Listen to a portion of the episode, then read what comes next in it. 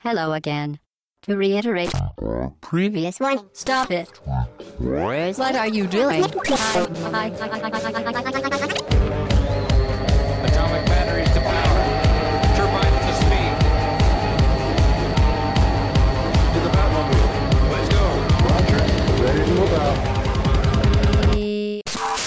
Hello again, très chères auditrices et très chers auditeurs, bienvenue, c'est le podcast au droite.fr numéro 145. Nous sommes le dimanche matin, le 7.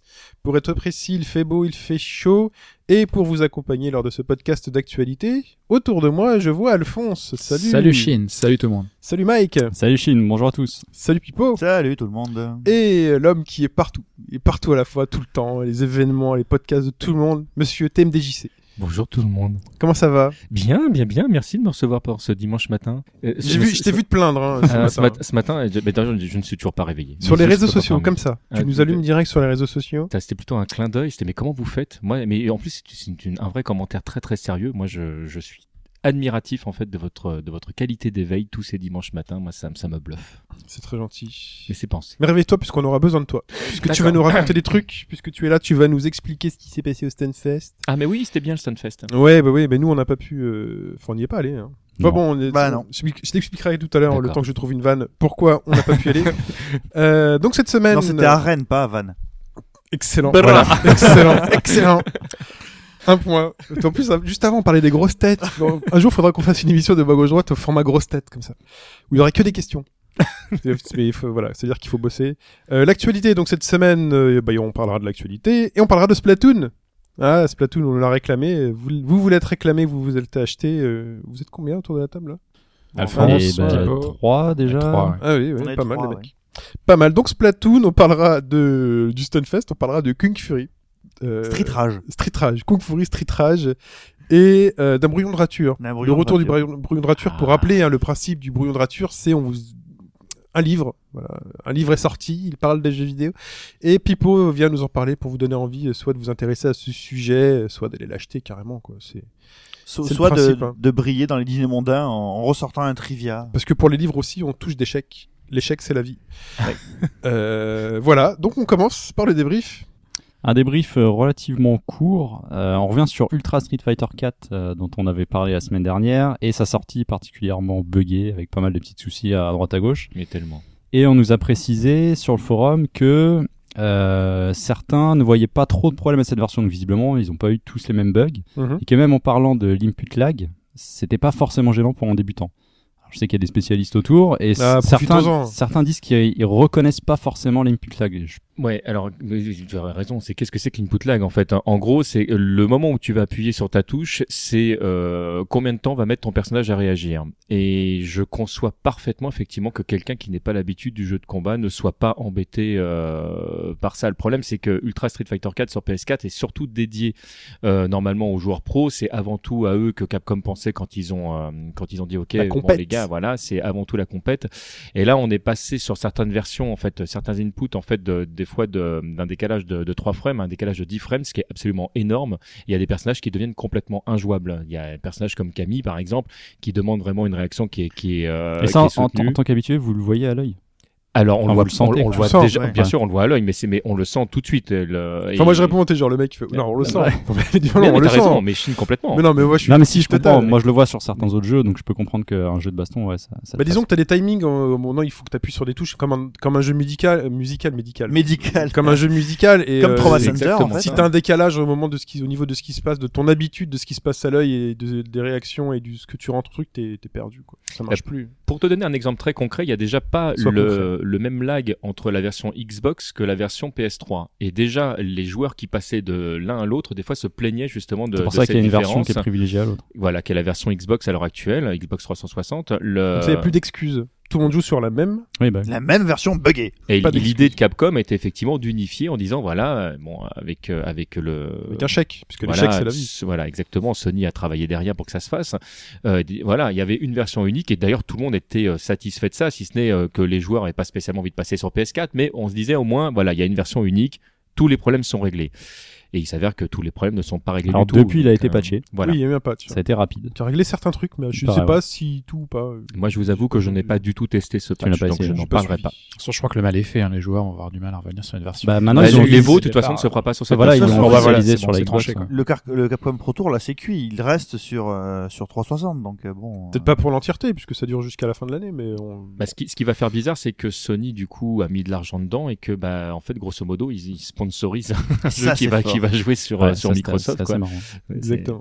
Donc je pense qu'ils vont pousser aussi pour que ce soit patché vite. Hein. C'est aussi une chance pour vous les joueurs qui voulaient Ultra Street Fighter 4 sur PS4. Il y a de la pression derrière pour que ce soit Tout patché. à fait. Alors à la décharge juste de Capcom, en fait, cette version n'a pas été développée par Capcom. Oui. Et Oui. peut-être que le choix de Capcom d'avoir confié ce travail à quelqu'un d'autre n'était peut-être pas le meilleur. Tout à fait. C'est Océan, je sais plus quoi, je l'avais Ouais. dit la semaine dernière. Océan, ils existent Pas encore Océan, non un autre. C'est Océan. euh, J'ai oublié. J'ai pas ma feuille de la semaine dernière. Là. Me prenez pas de cours. Mike, là. Et le dernier point du débrief, on a eu un retour de Herman Cat et John Sparrow qui ont plutôt apprécié le, le petit bonus qu'on a fait en fin de podcast. Ah, mais oui. Pour rappel, on avait commenté un peu à l'arrache en direct, J'avoue, enfin, en direct différé drôle. forcément, mais le Nintendo Direct, et demandait si on allait refaire des trucs comme ça. Alors, c'est des choses auxquelles on a déjà pensé, mais c'est pas évident à mettre en place. Ouais. Et vous On êtes le prêts à payer combien pour le Non, non, non, il n'y a, pas de ça du tout. C'est vrai qu'on pourrait, on pourrait faire ce genre de live, mais c'est compliqué parce que faudrait que tous qu'on soit réunis autour d'une table ou un canapé en même temps. Les dates et horaires de l'E3, c'est vraiment spécifique, donc on sait pas. Il y aura peut-être un chat comme on avait fait l'année dernière. Ouais. Tu sais, moi je suis chaud. Hormis ça, c'est hein, on est, vu qu'on est un peu plus rodé sur la vidéo, moi j'aurais bien fait quelques streams de l'E3 euh, en live. Après, Ouais, je sais pas. T'as vu Ah, les tu, horaires, seras, quoi. tu seras tout seul. Je sais pas si on a le droit. Euh, Je sais pas si t'as le droit de reprendre un flux comme ça vidéo et de le rediriger et de le commenter. Gamecult le fait, Game... ils le font tous. Ouais, dire Ken Bogart l'a Ouais, fait mais pendant des que- années. Peut-être Aussi, que, ouais. euh, ouais, je sais pas. Bon, ok. Et, euh, et si on le fait, c'est mieux de le faire pour tous, quoi. Et Sony, c'est à 3 heures du matin. Microsoft, c'est Ouais, jouable. c'est ça, c'est que sur, sur toute la, sur toute la durée, enfin, moi euh, je sais que je pourrais pas quoi. Voilà. Il y a peut des- tout ce qui est à 3h du mat, c'est vraiment trop Ouais, tendu. Clairement. Je peux peut-être débaucher quelqu'un de la team pour euh, venir à la maison à 18h. toi, on fait, on fait Microsoft, on fait Ubi, on fait machin, mais après. Après, il y un aura pas. Sony, quoi. Si on n'a pas la collecte complète, euh, Ouais. c'est très embêtant de pas avoir le Pokémon Sony. En tout cas, d'un point de vue extérieur, c'est un, un bonus que moi j'ai bien aimé aussi. C'était rigolo, de, parce que je l'avais pas vu, donc euh, c'était de vous entendre le dire en direct. Comment vous avez putassé sur Chibi Robo C'est horrible. C'est de la merde. Non, mais Oh On là n'en parlera pas dans la ça nous calendrier parce inspire pas grand nous chose. pas, on dira ça voilà. comme ça. Très bien. Au- Autre chose pour le débrief C'est terminé pour le débat. Il paraît qu'il y a une question, même si Hobbs n'est pas là, qui on fait des bisous. Et c'est moi. Donc autant vous prévenir tout de suite. euh, Qu'on va rien On comprendre. va pas rigoler. Non, voilà. La question est très simple. En fait, euh, je reviendrai. Tu sais que c'est euh, 3 minutes la question. Oui, je sais. Voilà. Je reviendrai tout à l'heure. parce que lui il va nous faire un test du jeu dont il va parler. Non, non, je reviendrai tout à l'heure donc sur euh, sur une machine qui s'appelle le PC88, qui est sorti en 1980, 88. en 81, et qui en fait c'est 88, c'est euh, c'est à cause de, de du processeur, Oui, Voilà. tout à fait. euh, qui est sorti au Japon donc en 1981, qui a connu des déclinaisons jusqu'à très très tard, jusqu'au milieu des années 90, qui a été euh, l'ordinateur euh, très euh, dominant sur le marché japonais, donc qui était produit par la Nippon Electronic Company, NEC, hein, voilà, mais c'était mieux de dire comme ça. Et euh, il s'avère que cette machine a été une machine de jeu qui a vu sortir énormément de titres. Euh, c'est une machine qui a même eu un lecteur de CD en 1989, dès 1989 Ah oui, c'est balèze ça.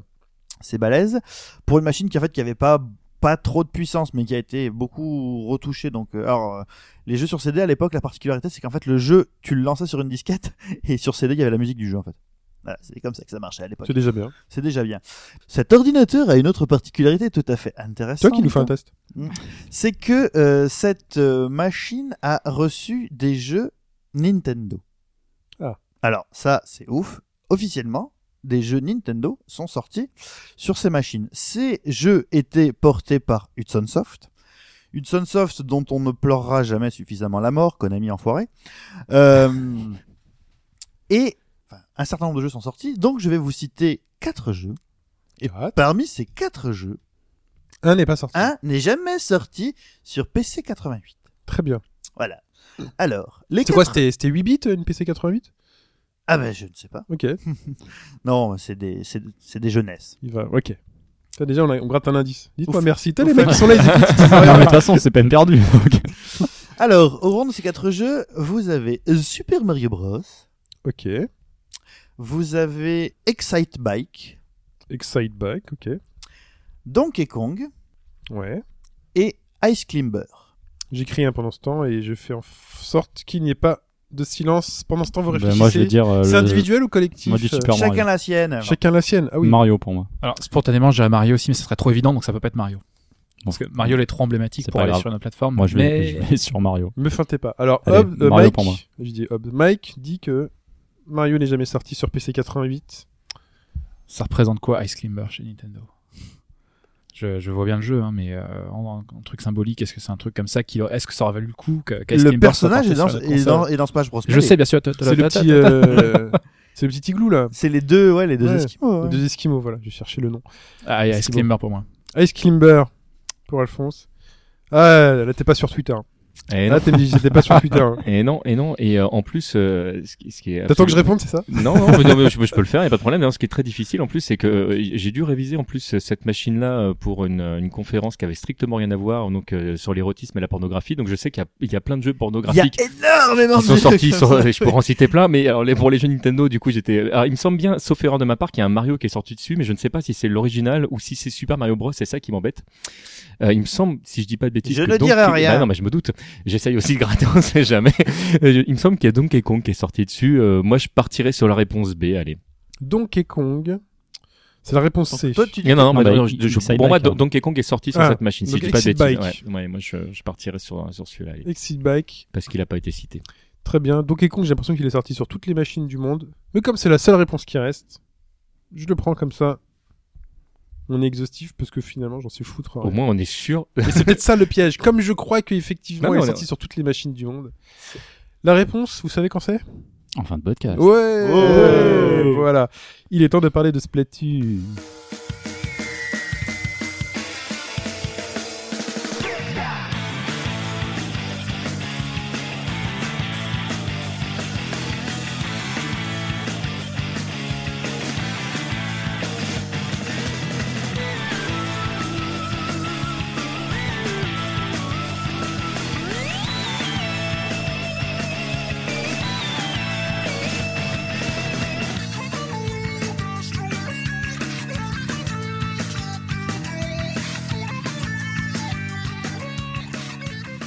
Splatoon Alors Ouais. Il paraît que t'as beaucoup joué à Splatoon. Ah ouais, il est sorti Alors, donc. pendant euh, 20 minutes, tu vas faire- Maintenant, il est sorti la semaine dernière. Même Pipo alors, C'est là, c'est là quand même, euh, on va voir un peu ton procès, Pipo. Oui, c'est vrai. On peut le dire tout de suite, les bruitages sont assez réussis. Quoi. De manière générale, l'ambiance sonore est assez, assez funky. ouais. Même Pipo qui, euh, qui chie quoi.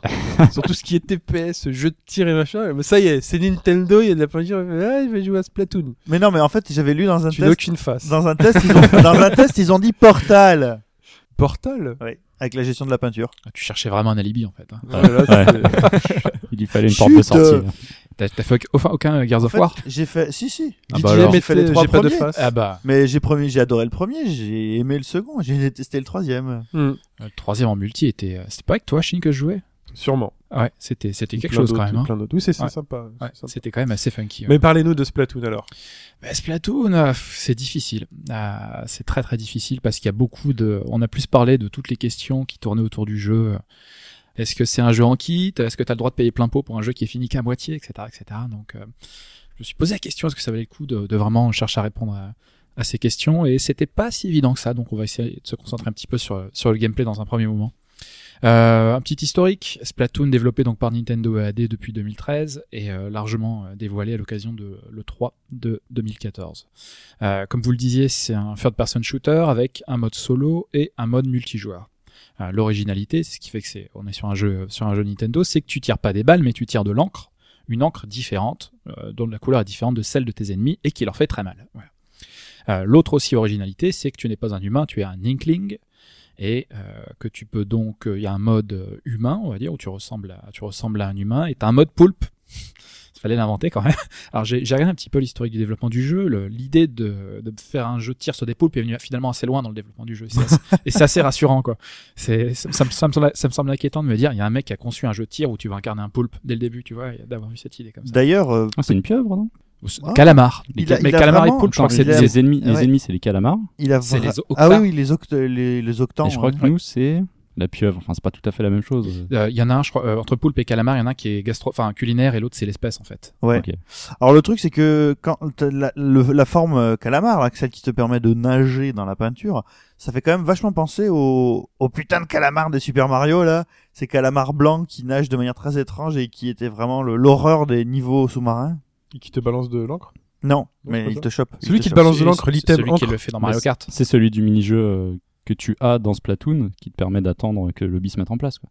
Le, le petit, vous avez fait Oui. sur le gamepad. Il y a un ressemble à jeu ça. avec, Il euh, ressemble vachement. Il, il- est vachement bien ce truc en fait. Oui, c'est marrant. Le jeu, ouais. ouais. Je suis sûr que Nintendo va demander à DNA de sortir une version pour mobile. Version Ah bah mobile. écoute, on n'est plus, euh, on n'est plus, on est plus à ça près. Ouais. Euh, donc, gardez bien l'esprit que l'encre est vraiment au cœur du gameplay parce que c'est l'encre qui va causer des dégâts, parce que c'est l'encre qui va faire que tu vas marquer des points dans les modes compétitifs où il faut euh, couvrir le terrain d'encre, parce que tu peux nager dans l'encre et parce qu'il faut de l'encre pour recharger ton réservoir. Et ça, ça va, euh, c'est un aspect assez intéressant sur lequel je vais revenir après. Ça permet de développer, il y y a un aspect cumulatif, on va dire, c'est-à-dire que plus il y a d'encre, plus tu as l'avantage. Voilà. Et on va voir après quels mécanismes sont mis en place pour, recharger de- ta machin d'encre, il faut nager dans l'encre. Ouais, il faut nager dans Ouais, l'encre. d'accord. Ouais, ouais, ouais. Il faut que tu te mettes en calamar. Alors après, ça Et dépend ça de retire ton pas l'encre qui est. qui est au sol. Non, non, Non, c'est bah la, la ça n'a magie. aucune logique ce jeu. ok, je veux bien qu'on puisse nager dans l'encre, mais que ça retire pas de l'encre. euh. Alors Ok. niveau, euh, C'est un jeu vidéo. Oui. ouais, c'est un jeu vidéo. Ouais. Oui, non, mais c'est bon. je- Tu sais que, tu- tu- enfin, je, je connais un jeu de cartes où c'est un champignon qui conduit. Enfin, je, je te dis ça comme ça, mais. Mais j'ai arrêté l'humour là, je rigolerai pas. D'accord. Non, non, mais je. Alors au lui niveau, vendu le jeu là. au niveau du, euh, ah non, non, non, non, non. Enfin, c'est, euh, de toute façon, le, bon, ça sera, c'est un petit peu déjà la chute de mon truc, c'est que si vous voulez vous faire un avis, il faut tester en fait, parce qu'il y a trop Mm. de, c'est vraiment, vraiment trop particulier. C'est un jeu qui est peut-être trop compliqué pour les novices, qui est peut-être beaucoup trop simple pour les, euh, pour les puristes. C'est-à-dire que le jeu est sorti euh, déjà il y a une semaine et ouais. euh, c'est bon. On est déjà plus de novices quoi. Comment ça Bah, j'ai envie de dire que le jeu est sorti depuis une semaine et j'ai l'impression que quelqu'un maintenant qui va y arriver maintenant. Il va prendre cher. Donc c'est C'est c'est clair et net. Non, c'est pas terminé. C'est le euh, genre de jeu où il faut non, jouer le premier non. jour, la première minute, sinon. euh, Mais c'est vrai qu'il n'y a pas de matchmaking euh, spécifique euh, à ton niveau. Non, Tu te mais retrouves. euh, mais les moi, je me suis retrouvé tout seul avec 7 personnages, euh, enfin 7 Y a pas personnes des- de niveau Il n'y 20. a pas des limitations. Mais c'est jouable, hein. attention. Parce que moi, jouable. ça m'est, ça m'est jamais arrivé. Je crois que je dois être niveau 6 ou 7. Et je crois que j'ai jamais vu personne au-delà du niveau, euh, je sais pas, 12, 13. Ah non, non, moi en permanence j'ai des niveaux 20 quoi. Ah ouais, quand Entre même. 10 et 20, voire en dessous. Normalement, euh, l'équilibrage se fait entre les équipes, c'est-à-dire euh, s'assurer que les, types de niveau 15 à 20, qu'il y en ait un dans une équipe et une dans l'autre, etc., etc., que les débutants, il y en ait un dans chaque équipe aussi.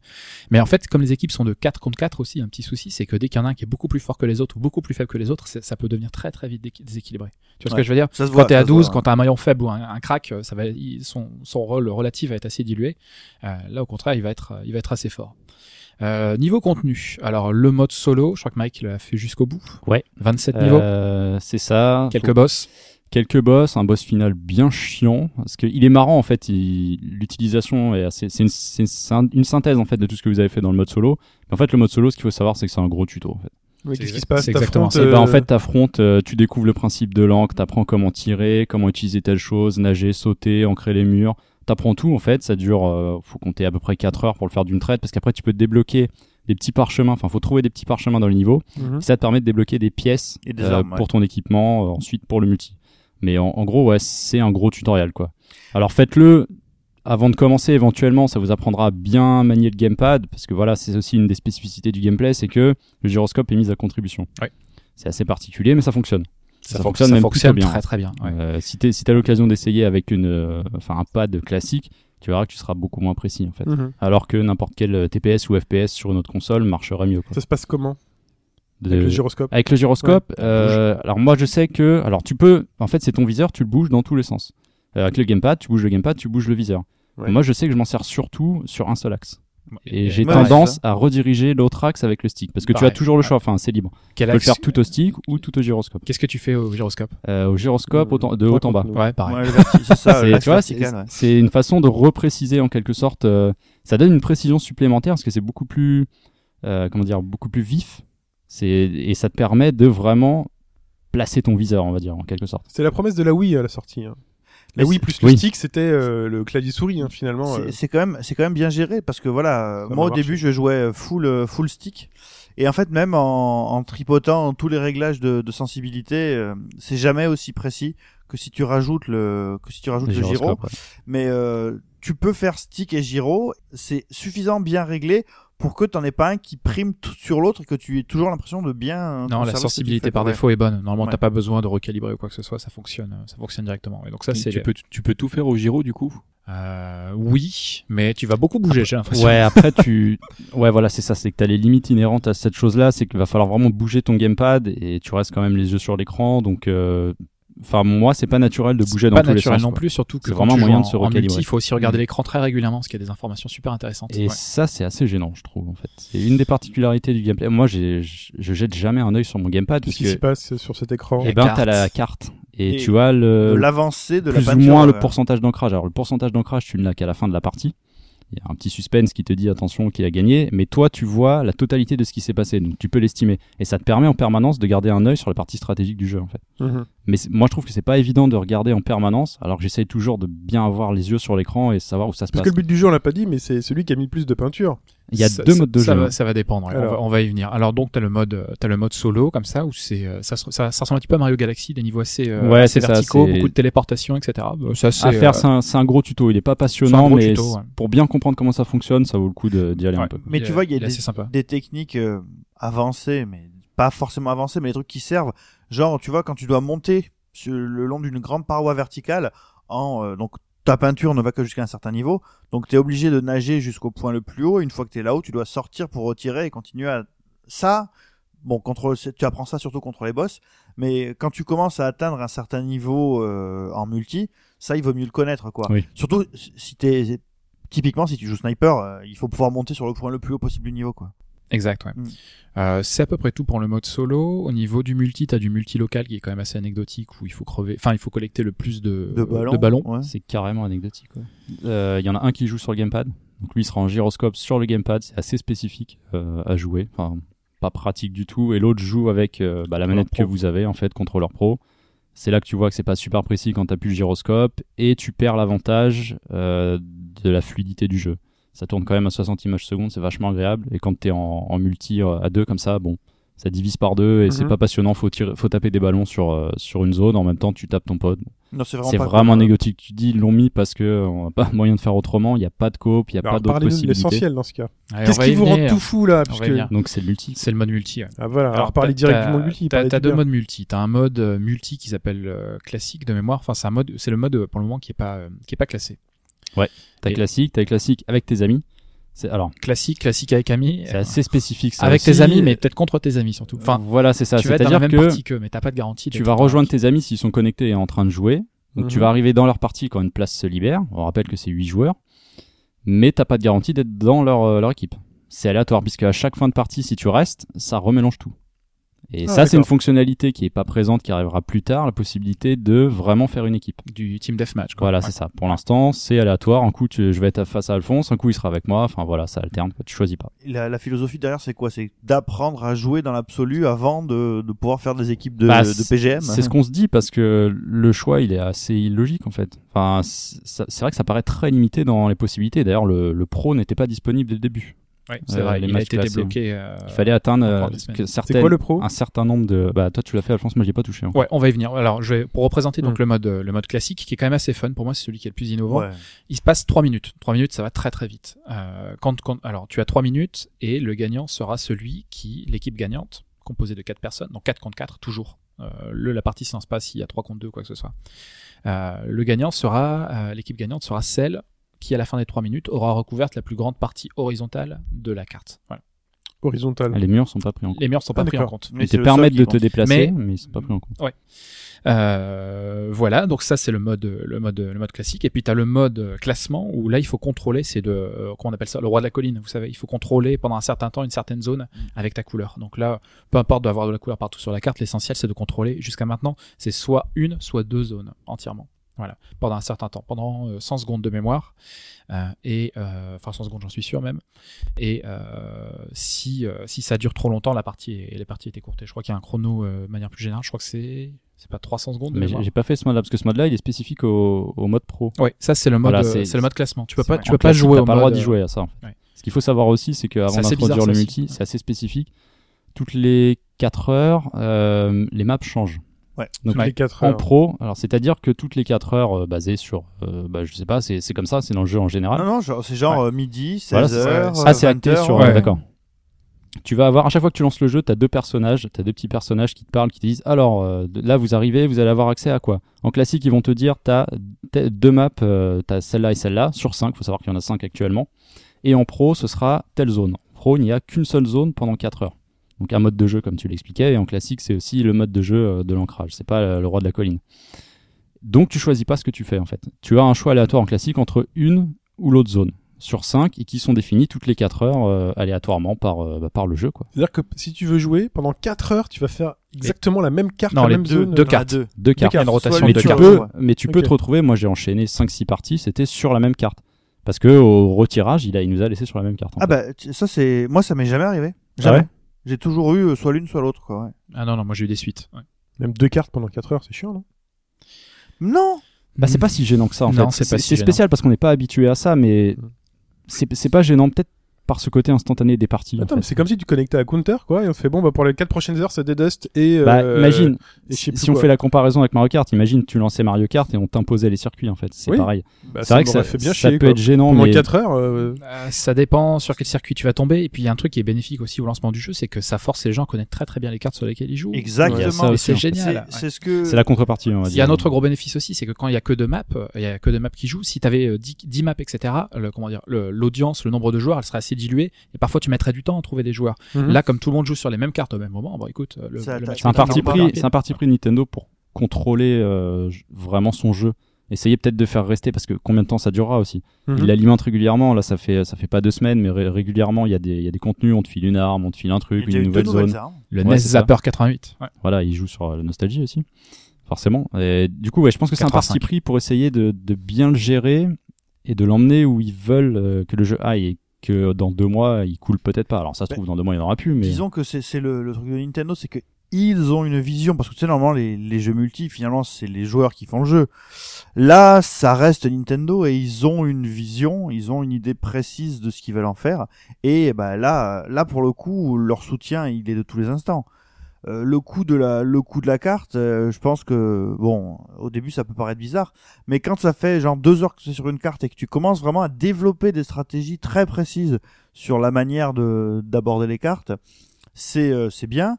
Et surtout, euh, bah, quand ça change, t'es un petit peu frustré, mais ça rajoute aussi de, du piment de te dire que bah voilà, euh, si tu es dominé euh, sur quatre parties dans tous les dans tous les compartiments du jeu, bah peut-être que ça va changer euh, dans Par- deux minutes après. Par quoi. contre, tu parles de, de stratégie et c'est là où moi j'ai un, un petit souci avec ça, c'est que euh, vu qu'il n'y a pas de possibilité de, de se mettre en team pour l'instant, euh, je vois pas grand monde, en tout cas dans mes niveaux, arriver à, à se, À se coordonner. à, se sceller, ouais, à se coordonner pour arriver à faire une, une équipe euh, et une, vraie- une vraie stratégie en fait sur la zone. Puisque à chaque fin de partie, le tirage il est, il est remis en, en cause. Tu vas te retrouver avec des gens contre qui t'étais. Alors bien sûr, après chacun commence à apprendre la zone et la façon de l'aborder. Mais pour l'instant, j'arrive pas à avoir de, de gens qui vont se dire, ok, on va là, on va être à deux, ou alors je vais rester là, je vais me cacher là. Pour moi, c'est assez fouillé en fait. Ouais, c'est un, c'est un jeu multi avec plusieurs joueurs qui jouent en solo en fait. C'est-à-dire c'est- que chacun, que chacun son petit niveau, a sa petite stratégie. Quand t'as le rouleau, bon, ben, tu vas passer derrière les autres, tu vas peut-être pas aller directement au front. Euh, quand t'as le snipe, tu vas aller te planquer en haut, etc. Mais il n'y a pas vraiment d'effort de coordination entre les, entre les différentes personnes. Ce qui est bizarre du coup dans, dans ce que vous êtes en train d'exprimer, c'est qu'effectivement le, le jeu propose quelque chose d'assez clair pour euh, effectivement comprendre et apprendre les maps au fur et à mesure. Je trouve que la stratégie de Nintendo est, est plutôt assez bien pensée là-dessus. Effectivement, ça t'impose quelque chose, mais ça te permet vraiment de, de pouvoir bénéficier de, de l'entièreté du jeu. Et de- le fait de, ne- pas donner accès à la conception de, de team, bah du coup va complètement à l'inverse. De, de ce que vous êtes en train d'exprimer. Enfin, Il y, y a- y un truc hein, qui- Alors qui- si, qui on va loin, est-ce que c'est encore dans leur volonté et quand euh, la possibilité de faire des équipes arrivera, à ce moment-là, tout le monde connaîtra le jeu? Est-ce que c'est pas à ce niveau-là aussi et peut-être mettre en place un mode encore plus Ouais, classé, le pro débutant, c'est possible, Ça me paraît bizarre, mais c'est vrai que, enfin, pour moi, je trouve ça assez aberrant. quoi. C'est pas évident vraiment de comprendre s'il y a une stratégie. Enfin, En tout cas, ce qui est, j'ai vraiment du mal à voir ouais, émerger des trucs. Ce qui est certain, c'est que s'il commence à faire un vrai mode team deathmatch, il faut vraiment qu'il soit mis à part. Il faut pas que quand Ouais. tu fasses une partie classique, tu, peux te, tu te retrouves contre une équipe. Parce que Bah, tu vas te faire démonter sur tu, Ouais. tu vas te faire. Il y en- il y en a tu qui connais sont pas le jeu quoi. Enfin, ouais, voilà, il y a vraiment, il y a un aspect cumulatif dans la victoire dans le jeu qui est vraiment hyper important, qui fait qu'il y a certaines parties qui, qui c'est une tournante quoi. Ça, ça, ça se finit vraiment vraiment mal. C'est euh, c'est vraiment abusé. Et- T'as déjà vu des gens 90-10 ou des trucs comme j'ai déjà eu ça. Ouais. Ah ouais, Ouais. C'est dégoûtant une tournante où les mecs se balancent des trucs un peu liquides à la gueule. Bravo Nintendo Bravo, quoi. je Nintendo, voulais- j'ai envie de dire, c'est pas très. euh, Écoutez, je voulais conclure sur l'aspect phallique et sur la symbolique de l'encre. mais- Mais oui, Bon, j'arrête Chine l'humour. a ouvert- hein. Chine a ouvert le débat. Euh, ouais. Donc pour l'aspect stratégique, effectivement, il va falloir voir comment ces aspects de, de mise en équipe euh, fonctionnent à, à l'avenir, sachant qu'il y a deux autres modes qui ont été annoncés, mais on n'a que leur nom, c'est Tower Control et Rainmaker. Euh, le Tower Control, c'est pas la, plateforme qui se déplace sur le terrain et que tu dois protéger. Il me semble qu'il y a un truc comme ça. Je sais pas pour le moment, j'ai pas vu de, j'ai pas vu plus d'informations. Ouais. J'ai juste vu le, j'ai juste vu les titres. On a on sait aussi qu'il y aura d'autres armes et d'autres, euh, d'autres cartes qui vont, euh, Gratuit, euh, gratuit. qui vont Pour l'instant, c'est toujours Pour le gratuit. moment, c'est gratuit. Gratuit, gratuit. Ouais. Au niveau stratégie aussi, il y a quelque chose qui est sympa, c'est le- la composition de, de ton équipement pour aller te battre en fait. Euh, ça c'est pas mal parce que ça va introduire une variété de gameplay et euh, ça va rajouter une bonne dose de stratégie. Donc t'as, euh, tu dois avoir une bonne vingtaine d'armes différentes. Je crois que j'en ai 25. Ouais. Bah, je je suis pas, je suis pas au niveau maximum. Je suis mais, niveau euh, 20, Oui, oui, il y en a une, deux, voire trois à chaque niveau. Ça va vite. ouais. Et euh, niveau 20, l'arme elle est terrible. Elle est vraiment bien, j'en dis pas plus. Donc, vous a- Tu vois déjà, tu vois déjà le clivage que ça fait par rapport à. Il y a une vraie en différence fait. déjà entre quelqu'un qui est niveau 1 et niveau 1, quoi. Oui, Tu le sens, mais c'est pas pour ça que tu peux pas le tuer. En fait. Oui, D'accord. Parce que, enfin, euh, donc moi, je suis à un niveau beaucoup plus modeste que, que ces deux-là, mais euh, par exemple, euh, l'arme de base, le liquidateur, quand tu commences à avoir liquidateur, liqui- senior, junior et liquidateur euh, griffé, en fait, euh, tu joues. C'est pas tant, je dirais, sur la, la puissance brute où, genre, les mecs au début, ils ont des piou-piou et au niveau 20, t'as un bazooka. C'est juste que ça développe de plus en plus de, de, de compétences pour les armes et c'est surtout au niveau des compétences que ça te permet de construire des builds plus précises quoi. C'est pas de la puissance pure en fait. Non, puis souvent c'est des compromis, par exemple. C'est-à-dire si tu passes du liquidateur standard au liquidateur d'après, celui d'après il tirera peut-être plus loin, mais sa cadence sera plus faible, ce qui veut Mhm. dire que t'as intérêt à mieux viser. Et après, tu auras le modèle au-dessus qui sera hyper puissant, mais qui va euh, consommer de l'encre euh, comme un goré. Donc il y, a, y a- y a toujours des compromis qui font que même la meilleure des armes n'est pas forcément la meilleure des armes. Toute la- C'est une question de comment tu vas jouer et euh, sur qui tu vas tomber en face. C'est quand même, ça reste globalement assez équilibré. Euh, c'est l'un des tours de force parce que euh, de ce que l'on raconte, effectivement, on se dit que les mecs niveau 20 vont taper sur tout le monde, qu'une fois que tu commences à dominer, euh, la partie est terminée, mais en fait non, c'est pas ce qui se passe parce qu'il y a pas mal d'autres mécanismes euh, sur lesquels je vais revenir qui permettent de, de contrebalancer ça. Hmm. Euh, donc tu as, les armes principales, tu en as une bonne vingtaine, tu as aussi une arme secondaire que tu utilises avec le bouton R. Euh, et tu as aussi l'arme spéciale qui se déclenche quand tu as rempli ta jauge de spécial. La jauge de spécial, tu la remplis, euh, il y a des petits bonus, elle peut se remplir tout seul. Sinon, tu la remplis traditionnellement en recouvrant le sol d'encre et plus encore en recouvrant le sol- euh, l'encre ennemie de ta propre encre. C'est comme ça que tu, c'est comme ça que tu vas progresser. Donc les armes, il y a des compromis entre, il y a différentes variables au niveau des armes pour les, les classer. T'as la maniabilité, la puissance, la consommation d'encre, la portée et la cadence. T'as des armes de corps à corps, le fameux rouleau qui a fait beaucoup parler de lui, euh, notamment durant le Global Test Fire, parce qu'il y avait deux armes. En gros, t'avais euh, fusil, il y avait le snipe aussi, je pense. Euh, ils étaient tous. Non. hein. Le, Euh, non, est- en fait, t'avais un liquidateur, t'avais un type de liquidateur, t'avais le donc le rouleau concentrateur. Ouais. Euh, non, concentrateur, c'est le sniper, je Ouais, c'est un fusil avec une grosse. Et grosse ouais, c'est ça. Donc t'avais le fusil, le rouleau et le, le petit dans sa version de base. Quoi. Voilà, mais tout le monde avait peur du rouleau parce que le rouleau c'est une espèce de mode Mario Kart. Ah ouais, une, a- moi je suis tombé contre des teams, il y avait quatre rouleaux. Bon bah voilà, Et moi je les ai ça se fait déchirer. Euh, en gros, le rouleau, ben, t'as un rouleau devant toi et tu roules et tu vas mettre de l'encre partout. Et s'il y a quelqu'un en dessous, ben, il se fait exploser la gueule. Il y a aussi quelque chose qui est intéressant que les débutants ne le savent pas. Donc, si vous êtes débutant, je vous le dis, euh, appuyez une seule fois sur R avec le rouleau, ça va faire, Ouais. euh, il va le prendre, Au-dessus. il va, il va prendre du, comment dire, c'est comme si tu prends un, pin- un pinceau et que tu le, tu lances le- de l'encre. tu balances de l'encre Si tu sur fais art mur, art déco sur tes, sur tes murs en fait. Ouais, Tu- Voilà, si tu veux là. te mettre à l'art moderne, bah, Du Jackson Pollock. Ouais, mais ça fonctionne, c'est une arme qui fonctionne assez bien. Donc il y a, il y a le rouleau qui fait peur, mais n'ayez pas peur. Euh, il y a plusieurs Problème, problèmes. c'est mais n'ayez pas les- peur, bien évidemment. Les rouleaux, les Mm. rouleaux sont, euh, sont, c'est difficile pour les rouleaux de grimper en hauteur, par exemple. Et si tu es en hauteur et que tu as un canon, tu vas leur démolir. Ouais. Pareil, le rouleau est assez lent, donc euh, surtout le méga rouleau, il est encore plus lent. Euh, si tu prends un petit peu de distance et que tu as un fusil, normalement tu l'alignes. Ouais. Le rouleau, il faut avoir peur euh, à chaque angle, à chaque coin de rue. C'est là qui t'attend. Ouais, oui, si tu vas venir de loin, normalement tu vas lui, c'est toi qui vas lui rouler dessus.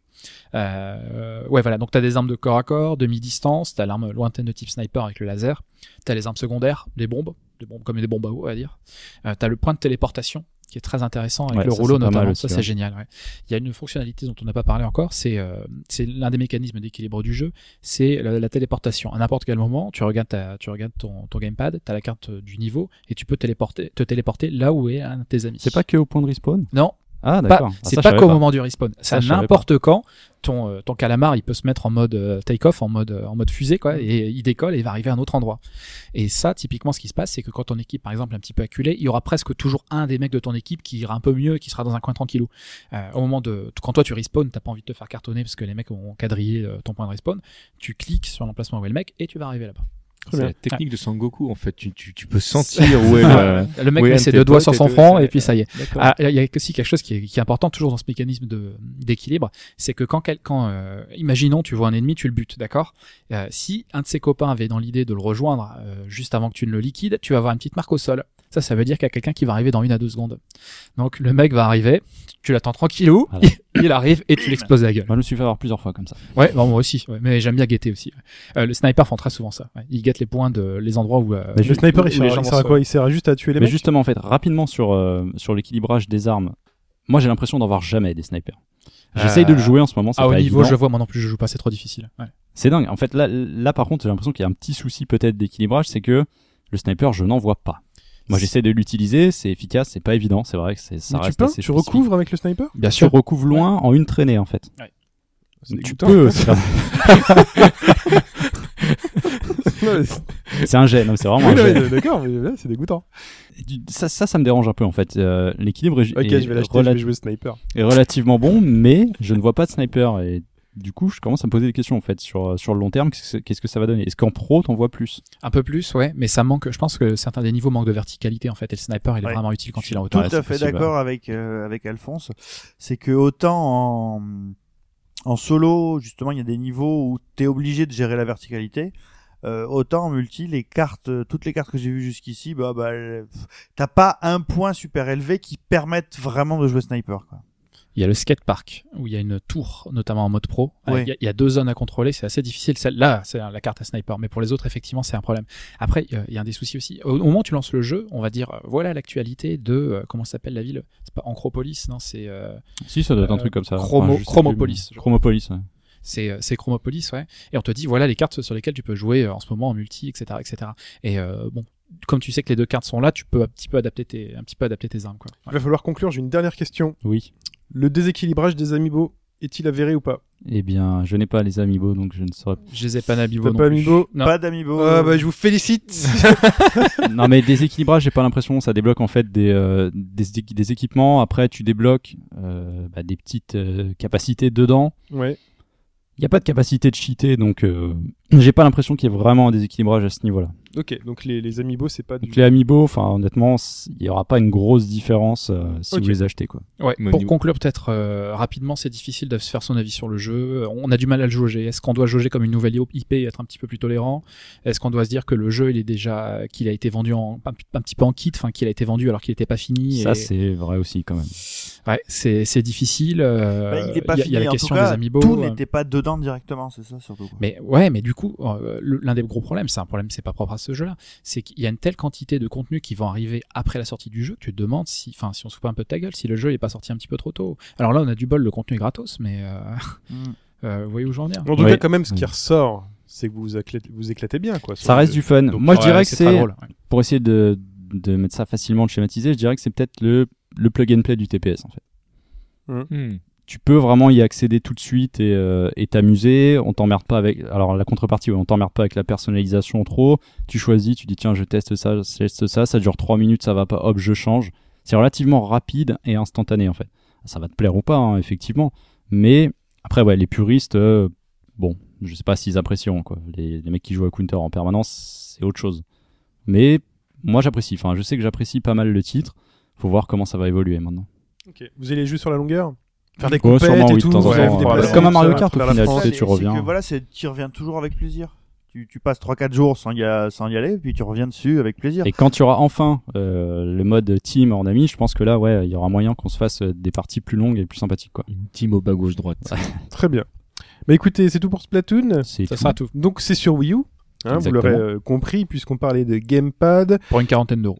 quarantaine, ouais, Ouais, c'est ça. Ouais. Et, euh, et puis il y a des versions avec des amiibo. Enfin, enfin, c'est le jeu qui tirait les amiibo, c'est ça Des nouveaux amiibo? Mais il y a trois nouveaux Oui. amiibo. Trois Ouais, nouveaux, Nouveaux amiibo, ouais. C'était une blague, parce que j'ai dit qu'il était tiré les amiibo, puisque aujourd'hui les amiibo sont la priorité. Enfin, bon, personne ne comprend ce que je dis aujourd'hui. Tu voulais Mais- enchaîner sur le pay to win, c'est ça? Non, absolument pas. Euh, Peux-tu seul. aigri vis-à-vis des amiibo, s'il te plaît, ou c'est pas possible? Non, c'est juste une question, c'est pour Non, c'est vrai, je peux arrêter. Voilà. Merci. euh, Tu m'as, tu m'as refroidi sur les amiibo. J'en dirai encore plus de mal la prochaine fois quand tu seras pas là. Sinon, tu Euh, peux inviter Alex le serveur pour parler des amiibo, il aura plein de trucs à dire, je pense. Très bien. L'actualité, c'est tout de suite.「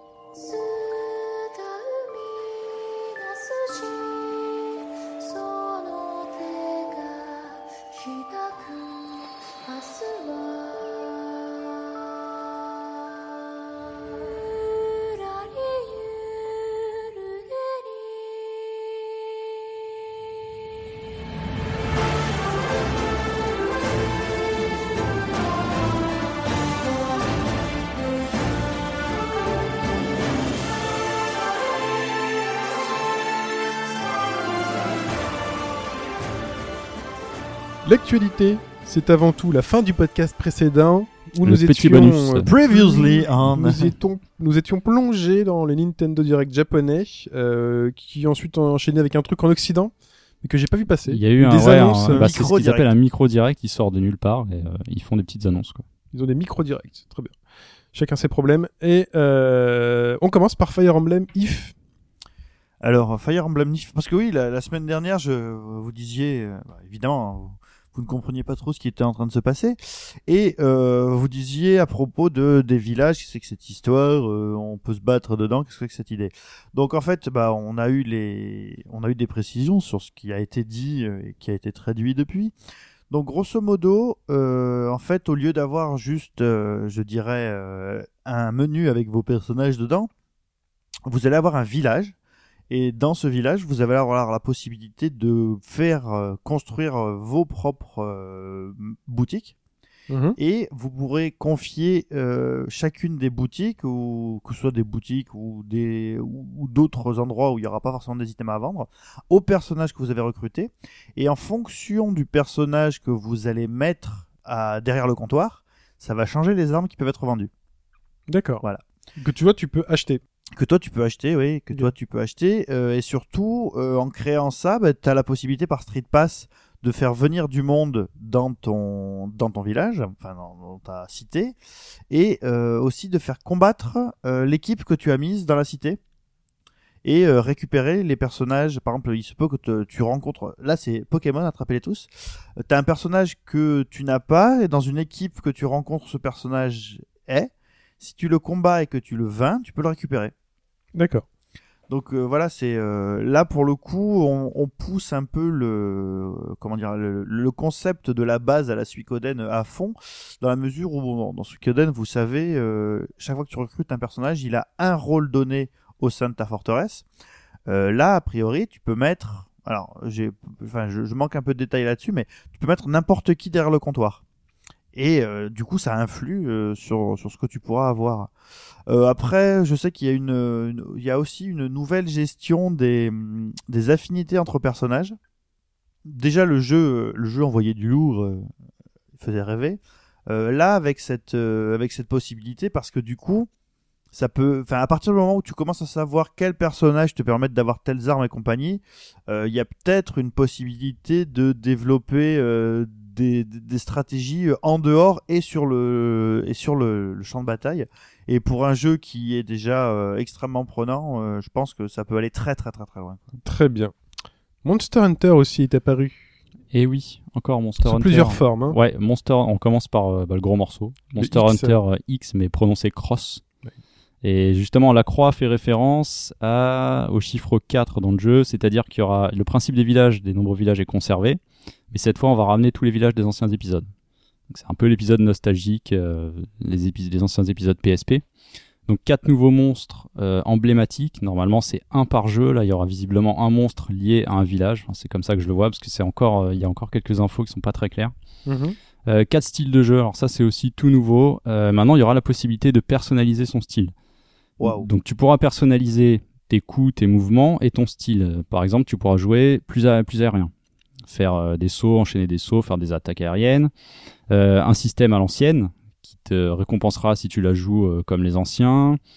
Un basé sur le sur le skill, donc plus tu vas prendre de risques, plus tu seras récompensé. Et un visiblement, parce que c'est encore il y a encore des infos que Capcom n'a pas révélées. Tu vas pouvoir jouer soit plus puissant, soit plus souvent une attaque mais moins puissante en fait. Donc il y aurait quatre styles de jeu différents avec personnaliser ses mouvements, ses attaques, ses effets. Donc ça c'est Ça fait relativement encore des chasseurs encore plus uniques. Parce que déjà, quand t'avais C'est une ça, en arme, fait. le jeu changeait de tout au tout. Et là, en plus, tu peux avoir une arme plus un style. Voilà, Euh, tu changerais carrément euh, ton style et ta façon d'aborder le jeu. Alors ils, ils vont lorgner un peu plus vers euh, Monster Hunter Frontier, c'est-à-dire la version en ligne qui n'existe qu'au Japon. Pour ça, moi, ça me chagrine un petit peu parce que c'est pas ce qu'il y a de mieux dans la saga Monster Hunter. En fait, c'est vraiment un truc qui existe depuis 2007. Ça a évolué un peu comme tout et n'importe quoi. C'est un MMO, donc un MMO, il faut lui ajouter du contenu en permanence. Au niveau de la direction artistique, c'était pas la joie. Et moi, c'est ce qui me chagrine un peu dans celui-là, c'est que ok, c'est cool, ils vont faire un- une réunion, c'est un peu la réunion des anciens, quoi mais j'ai pas l'impression que on sent une vraie nouvelle génération. Donc ça veut pas dire que le jeu sera pas intéressant, mais ça m'excite un petit peu moins quoi. Bon, après quand est-ce qu'il sortira chez nous? Donc c'est la fin d'année au Japon. Chez nous, euh, il sortira probablement quand? Ça c'est un mystère. Très bien. Et le deux- second volet? Alors le Monster second, c'est vraiment plus anecdotique, c'est Monster Hunter Diary Poka Poka Eru Village DX. Où Village ou DX Donc c'est celui que je disais qui était développé par From Software euh, la semaine dernière et en fait euh, je me suis rendu compte que les épisodes PSP étaient déjà développés par From Software. Je ne le savais pas, donc pour la petite anecdote. Donc ça, ça arrive sur 3DS le, 9, le 10 septembre au Japon, et en fait c'est une adaptation des épisodes PSP dans une version de luxe. Donc il y a pas mal de petits bonus en plus. Est-ce qu'on l'aura un jour chez nous? Vu que c'est Nintendo derrière aussi, je me dis qu'il y a peut-être une chance, mais faudrait pas trop y, co- y compter non plus. Très bien. Oh, ça, ça sent, enfin, je me permets, je- ça sent le truc qui va sortir sur l'eShop, ça. Bah oui, pourquoi pas, oui, ça pourrait, ouais. Mais des trois Monster Hunter qui vont arriver sur 3DS, je dirais que c'est celui qui a le moins de chances de sortir chez nous. Capcom Bon, avait fait ça pour après- Phoenix Wright, donc euh, Hmm. c'est pas, Ouais. pas totalement On déconnant. attend toujours le prochain d'ailleurs.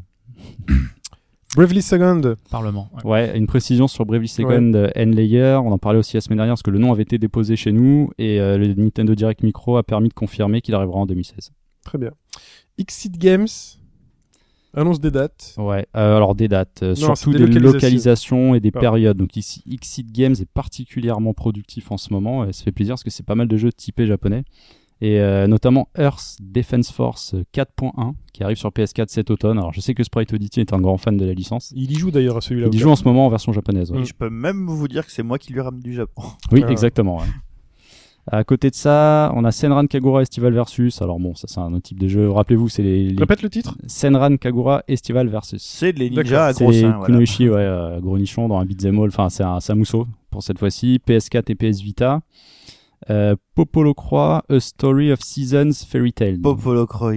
Popolo Croix. Ça me dit quelque chose, ça, Popol Croix. C'est un petit RPG euh, un peu à la Ouais, Harvest y Moon. en avait très un- vieux, ça, Il y en a un qui était sorti sur euh, sur la en Europe, je dis pas de bêtises, je PSP, crois. non Il est sorti sur euh, il y en a un qui a dû sortir sur PS1, enfin sur la première PlayStation. Ah oui. Ouais ouais. Je je pense en avoir fait un sur PS1, ouais. Donc voilà, donc ça revient. Et Ouais, et pour finir, The Legend of Heroes, Trials of Cold Steel. On en parlait aussi la semaine dernière parce que ça avait été repéré sur un, chez un, ven- un revendeur espagnol. Donc là, il confirme, ça arrivera sur PS3, PS3 et Vita pardon, euh, cet automne. Donc il y a pas mal d'annonces, beaucoup de localisations. Pour l'instant, ça concerne Tu peux répéter le dernier titre, s'il te plaît? le dernier titre, Ouais. The Legend of Heroes, Trials of Cold The Legend Steel. of Heroes. Ok. Ouais. J'aime beaucoup aussi le titre euh, générique au possible. Oui, bah Les- c'est l'adaptation chez nous quoi. Mais Oui, euh, oui. Legend of en japonais, Heroes. je m'en rappelle plus. C'est les qui c'est qui Ouais, c'est ça. là, Qui c'est qui a fait ces jeux Eh bien, c'est c'est Falcom. Ben oui. Voilà, donc c'est pas mal, euh, beaucoup de titres qui arrivent déjà aux États-Unis. Ensuite, on verra qui reprendra ça chez nous. Sûrement que la plupart de ces titres arriveront aussi en anglais, mais Oui. ça fait plaisir de les voir débarquer. euh, qu'il y en a qui se démènent pour, euh, faire, pour ramener des jeux japonais. quoi. Enfin, D'ailleurs, je, je, trouve, je trouve que c'est cool la manière dont parce que en fait Xseed ils ont un côté très très fanboy dans leur genre quand même. un peu foufou. ouais. un peu foufou et leur euh, leur euh, com est vraiment là par exemple euh, la manière dont ils ont dit que sortait euh, Trail of Cold Steel, Cold Steel c'est attendez vous croyez qu'on allait sortir que le premier Legend of Heroes? Mais non bon on vous sort un spin-off par contre mais c'est enfin c'est vraiment ce qui est écrit dans les dans les messages Twitter tu Ouais, vois. oui. Mhm. c'est un peu en genre bon allez on vous en sort un on vous sort pas les principaux on est quand même pas comme ça mais on vous sort un petit comme Et ça pour- pour déconner Et quoi. pour ceux qui apprécient le côté euh, coulisses de ce genre de, de pratique, euh, ils, ont un, ils ont plusieurs Tumblr où ils expliquent justement les, les principes de localisation de ces jeux-là. Donc ça peut être intéressant d'aller les lire. Le jeu du siècle de au moins de l'année, Pipo? Oh, le, non, le meilleur jeu de tous les temps. De tous les temps, voilà, parce que Alors j'ai que du j'ai- mal à classifier euh, sur l'échelle Pipo à chaque fois. Monster Boy, Monster Boy, donc, qui est le, le nouveau Wonder Boy, même s'il n'en a pas le nom, euh, re- reçoit parmi, euh, dans, dans l'équipe des gens qui vont travailler dessus, un, un petit jeune qui débute pour la, la composition. Euh, ce monsieur s'appelle Yuzo Koshiro. Je- J'en ai jamais entendu parler, vous non plus, j'imagine. Et euh, bah voilà, il, va travailler là-dessus. Après les milliers de jeux Falcom qu'il a fait, après Street of Rage, apparaît tous les jeux Sega. Et normalement, ça veut dire que on peut s'attendre à des trucs euh, très rythmiques. Ok. Et c'est plutôt, enfin, ça va bien avec le, avec le, le- le- le- les musiques des Wonder Boy. quoi. Donc plus ça va, mieux ça va pour toi, vers Monster Boy. Il y a des dates déjà Euh, ou pas? bah non, il y a, y a toujours pas de date. Alors plus ça va, mieux ça va. Enfin, moi je suis toujours sur le, un peu sur le même, euh, sur le, la même idée, c'est que bon, déjà on fait revivre Wonder Boy, donc ça c'est déjà, euh, c'est déjà champomis quoi. Mais l'éditeur, euh, c'est un mec qui, enfin c'est un éditeur donc qui s'appelle FDG Entertainment, qui a surtout sorti jusque-là euh, très principalement des jeux euh, sur Vita ou des jeux euh, sur iOS, enfin des, jeux mobiles. Bon, là pour le coup, ils ont une grosse équipe, une grosse volonté, j'imagine, de bien faire. Mais je sais pas, je, je peux pas m'empêcher d'avoir un peu peur. Sans doute parce que c'est Wonder Boy. Bon, on verra bien. Mais là, c'est sûr que vu l'équipe, euh, l'équipe qu'il y a derrière ce jeu, entre la volonté donc des mecs de, de Game Atelier euh, qui ont réussi à récupérer le créateur original et maintenant tu mets Yuzo Koshiro à la musique, euh, s'ils arrivent à se foirer, euh, ça va chier. Hein. Très bien. Mike, Oui. tu as laissé tomber le Gwent, tu t'es pas mis à Hearthstone. Tu ne t'es pas mis à J'ai Hearthstone. joué un peu à Hearthstone, mais j'ai pas autant accroché que toi. Voilà. Toi, tu vas directement sur Yu-Gi-Oh! Moi, Voilà, je reviens sur les, licences à l'ancienne, quoi. Toi, ouais, euh, parce que Konami est pas tout à fait mort, visiblement. Ils exploitent encore la licence Yu- Yu-Gi-Oh! Alors, ils en font un peu n'importe quoi, hein, parce que les derniers épisodes, c'était vraiment des daubes, que ce soit l'épisode 3DS, que ce soit l'épisode Android, que je ne conseille absolument pas. Même si dans l'idée, c'est vachement intéressant d'avoir ça sur tablette ou téléphone en permanence. Mhm. Donc là, ils annoncent un épisode sur euh, c'est Legacy of the Duelist sur PS4 et Xbox One. Donc ce qui m'intéresse un peu, c'est qu'il y aurait un mode histoire qui reviendrait. Ça a pas mal disparu. Alors sous quelle forme euh, Bon, j'en sais rien. Est-ce que ça il y a sera une bien histoire fait dans Yu-Gi-Oh! En fait, c'est ça que t'es en train de dire. Ah, Oui, c'est oui, mais savoir. bien sûr. Mais tous ces jeux, il y a toujours un prétexte, quoi. Ce sont des, des duels, mais est-ce que là c'est en, c'est en moto, en avion, en Bah, en fait, ça reprend toutes ces séries où... Non, les motos, ouais, ça c'était clairement aberrant, mais bon, ça existe. Euh, en fait, ils reprennent toutes les... Donc, il y a cinq générations, je crois, ils les mélangent et... euh, Enfin, c'est un des plus gros jeux de cartes qui puisse exister euh, de tous, en fait. C'est populaire, euh, ça c'est sûr, en jeu papier. Après, en jeu, bon, les jeux se vendent pas non plus euh, extraordinairement bien, mais euh, bon, de temps en temps, moi, j'aime bien y jouer. Donc, PS4 et Xbox One, visiblement cet été, euh, moins de 20 dollars. Il y a déjà des DLC d'annoncer, donc bon, on verra bien, quoi. J'ai un mince espoir que ça puisse, ah, ça puisse, puisse être pardon, intéressant à jouer. Utilise bien le subjonctif de l'inconditionnel, s'il te plaît. Euh, Parle-nous du Steam Controller.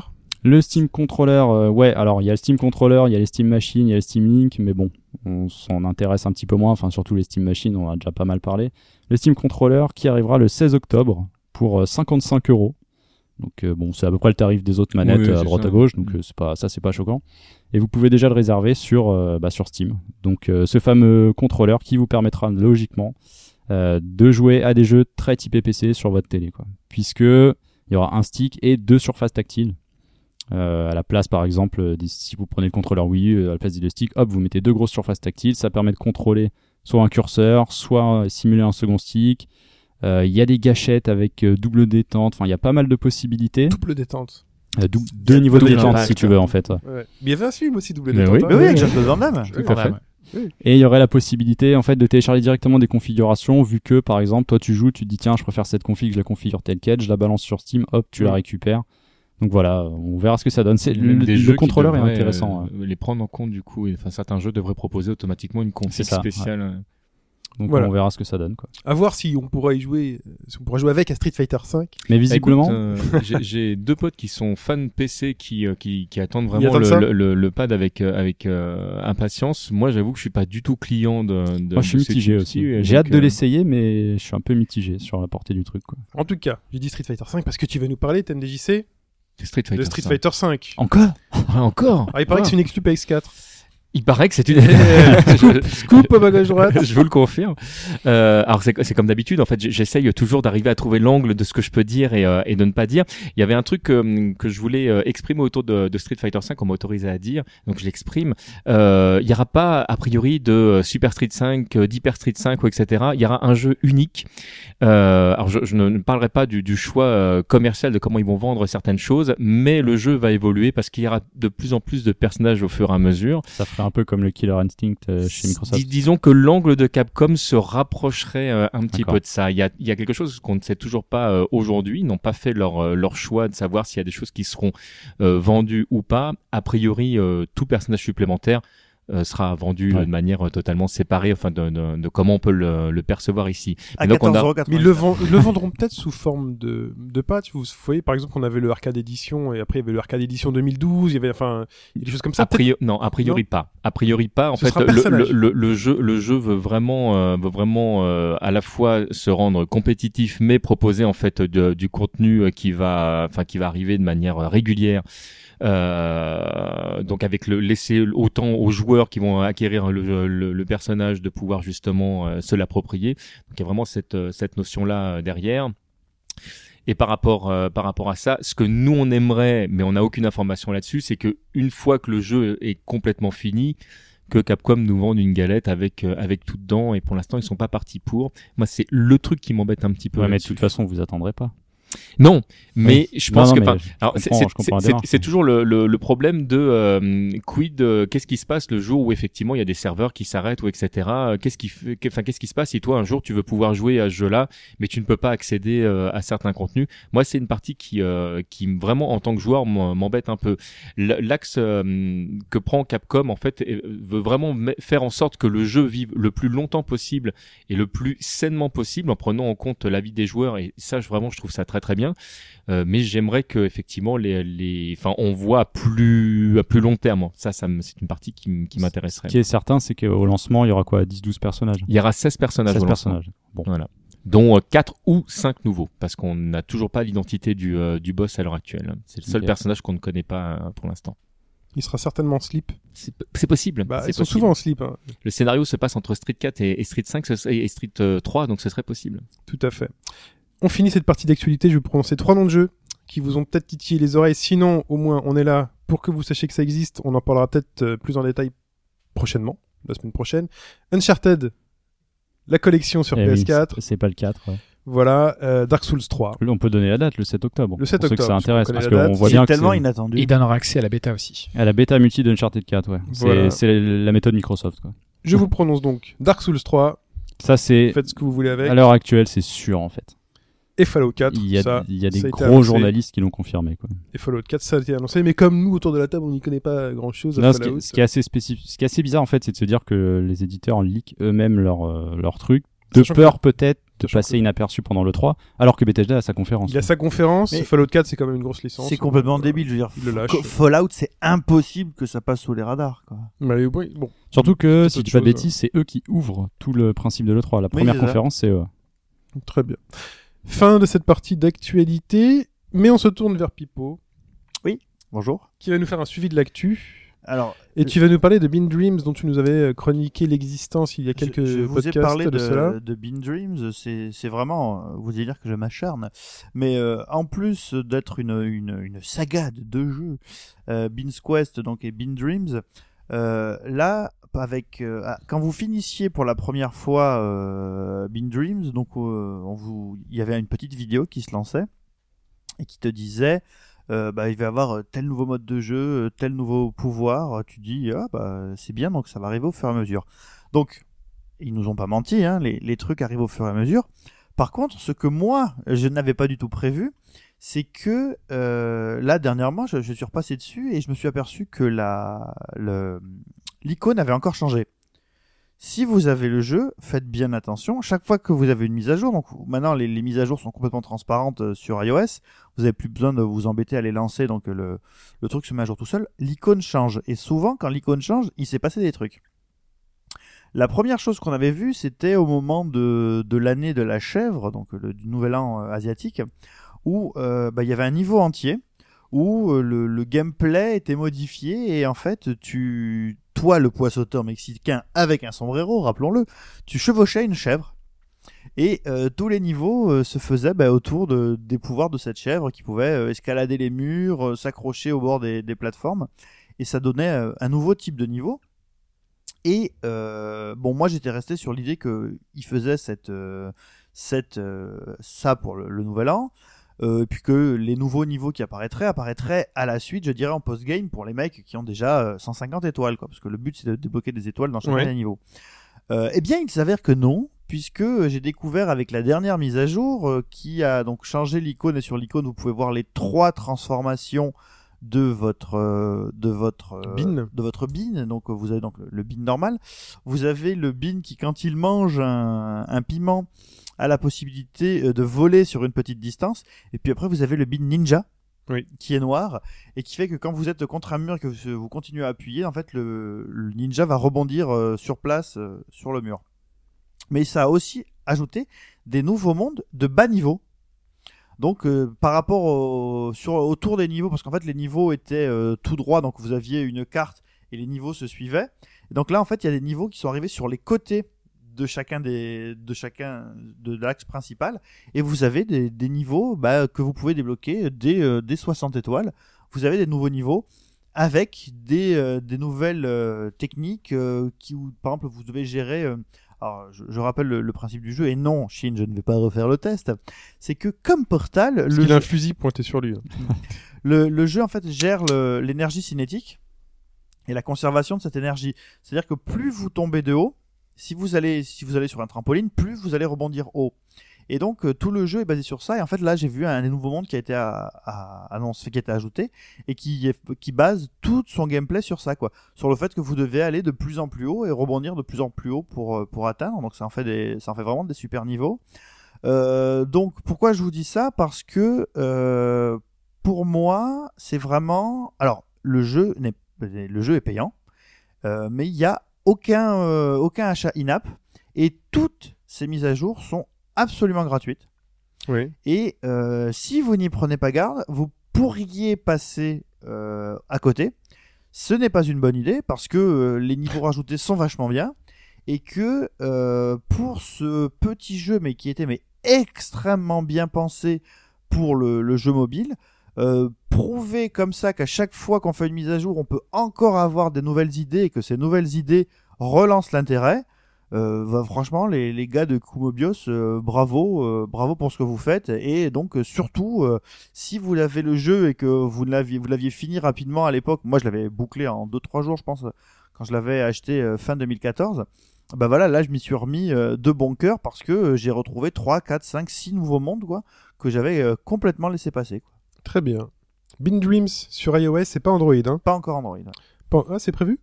Bah, le premier a mis un certain temps à sortir sur Android et là le second on le l'est toujours pas. Quoi. Le second. Ah, j'ai Euh, raté un épisode. Alors, il y a Bean's Quest. Ah, Bean Squads et Bean Dreams, ensuite Voilà. qui est le second. Bah, voilà. Tout à fait. J'ai bien fait de poser la question parce que là, autour de la table, tout le monde fait Ah oui. C'est- Ah, c'est- C'est avec les yeux, c'est un. Tu vois, les mecs disent rien. Il n'y a jamais de questions bêtes. Euh, Tournons-nous maintenant vers Monsieur TMDJC. Rebonjour. Nous n'avons pas pu aller au Stunfest. Et comme on est de tout puissant, le Stunfest vient à nous. Euh, TMDJC, puisque tu y étais, tu y as passé du temps. Oui. Raconte-nous un peu euh, ce Stunfest. Ça se passe où? Qu'est-ce que c'est? Qu'est-ce qu'on a vu? Alors, plein, plein, plein, plein, plein de choses. Alors, où ça se passe? Ça se passe à Rennes depuis, euh, depuis, bah, là, officiellement, c'était la onzième année. Alors, c'est pas tout à fait la onzième année dans le sens où, en fait, le Stunfest existait avant, mais sous une forme un peu différente et s'appelait pas encore le Stunfest. Mais on va dire que le Stunfest est le Stunfest depuis, euh, depuis 11 ans, euh, maintenant.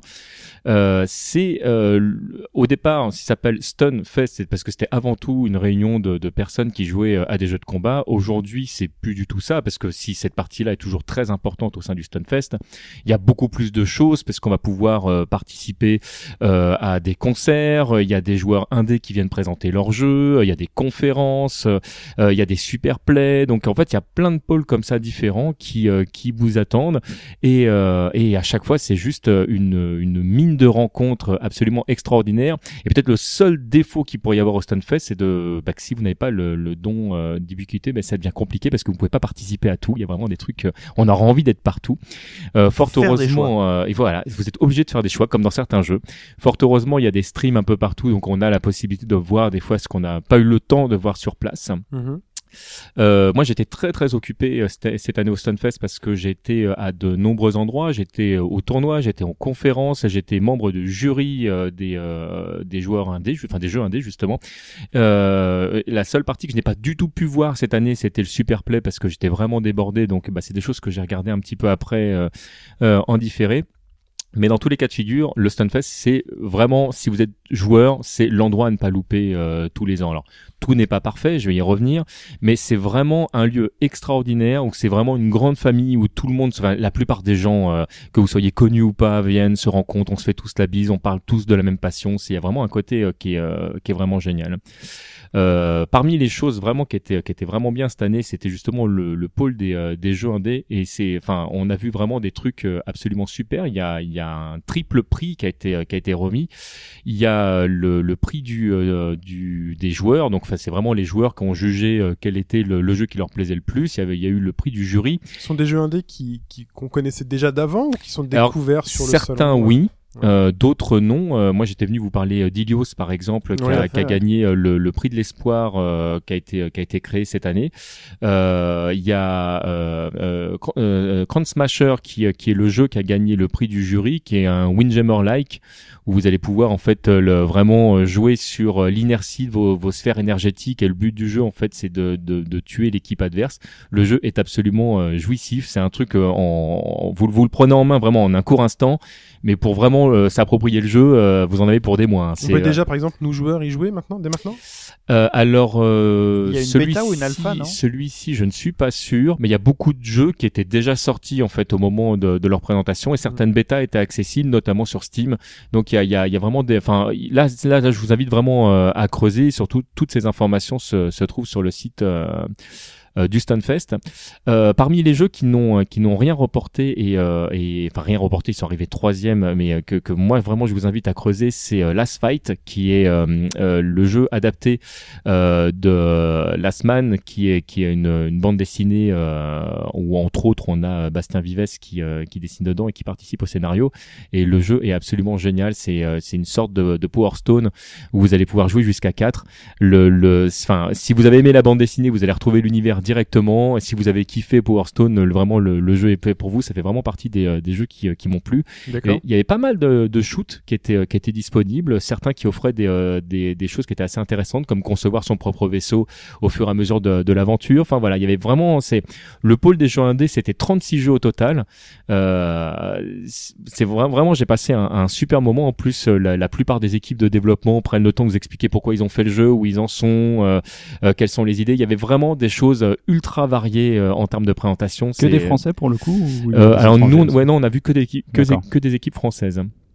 Et, euh, et d'ailleurs, je me pose la question de savoir si effectivement l'année prochaine ce sera ouvert euh, à, à d'autres euh, équipes de développement. Ah, c'est le règlement qui veut ça? Non, non, non, Non, là, là, mais euh, il n'y a pas eu de publicité qui a été faite, enfin, qu'elle est dans ce sens-là. Je crois que, alors, j'ai pas participé à la conception du, euh, de, de ce pôle-là, mais il me semble en fait que les gens venaient proposer là cette année euh, vraiment, enfin, il y a vraiment une réunion entre entre l'équipe du, du Stunfest et euh, et le pôle indé. C'était euh, c'était super intéressant. Euh, en termes de concert, on a eu l'occasion de, de croiser euh, Caporteur Brut. Je sais pas si euh, s'il y en a qui sont Oui. fans Moi, parmi ça vous. euh, me dit rien. Euh, Toi, Ouais, bah, ouais, c'est, euh, c'est du, c'est de la dark pop, quoi, du, Ouais, du ça. synthé années 80, un peu, euh, un peu John Carpenter, quoi. D'ailleurs, à mon avis, je pense que le nom n'y est pas pour rien. Euh, donc, euh, musique électronique qui utilise des vieux synthés Yamaha. Bon, j'imagine que c'est pas des vieux synthés euh, maintenant.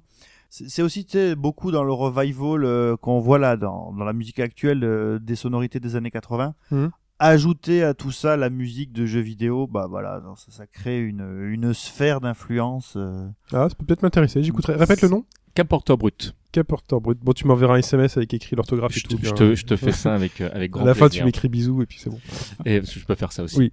Le et donc toujours parmi les choses qui sont bien sûr euh, à ne pas louper, il y avait euh, les tournois. Alors là, c'est pareil, il y a eu euh, énormément Ah, de attends, choses. Il y avait du monde ou pas pour le concert alors Il y a du monde ah, il y avait ah oui oui, il y avait du monde. Oh, écoute, euh, je sais je, je sais que euh, ils ont refusé du monde le samedi et le dimanche. J'ai pas les chiffres exacts, mais Donc, la- la- c'était la- plein. ah oui, c'était plein de chez plein. Ah ben je- c'est euh, c'est Douglas Alves là qui a tweeté euh, les les queues Euh, alors bon, lui évidemment c'était un, VIP donc C'est un euh, peu ambigu ce que tu dis. Oui. Explicite. tu, peux- si tu pouvais Qui aller a- un peu plus. tweeté les files d'attente. Ah, d'accord. Excusez-moi. Dick Euh, pics. à la de- devant le, le Liberté donc à Rennes et euh, il y avait des enfin franchement moi j'étais assez impressionné Le Liberté, monde, c'est quoi C'est le nom de la salle? C'est c'est ah ouais, c'est un grand bah c'est c'est une salle de concert la Liberté quoi.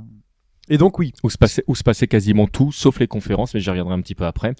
Et euh, Donc en- les tournois de jeux de combat. les tournois de jeux de combat, on a vu des choses absolument une fois de plus Déjà, il y avait du monde. extraordinaires. Il y avait J'avais monde. Bah, suivi un peu, il y avait les noms qui, se- qui se rajoutaient au fur et à mesure. euh, C'est Bah, quasi rien. l'évo. Rien que pour euh, Street Cat, euh, le- si on, on cumule tous les tournois qu'il y a eu autour du jeu, c'est plus de 500 joueurs. Oui, parce qu'il faut dire, euh, parce qu'on en parlait tout à l'heure, c'est une étape du Capcom Pro Tour. hein, Exactement. Qui te qualifie pour la Capcom Ah, Cup c'est pour ça qu'il y avait euh, les, les gros joueurs japonais. Il y avait les qui, qui était là, tout à fait, Mm. exactement.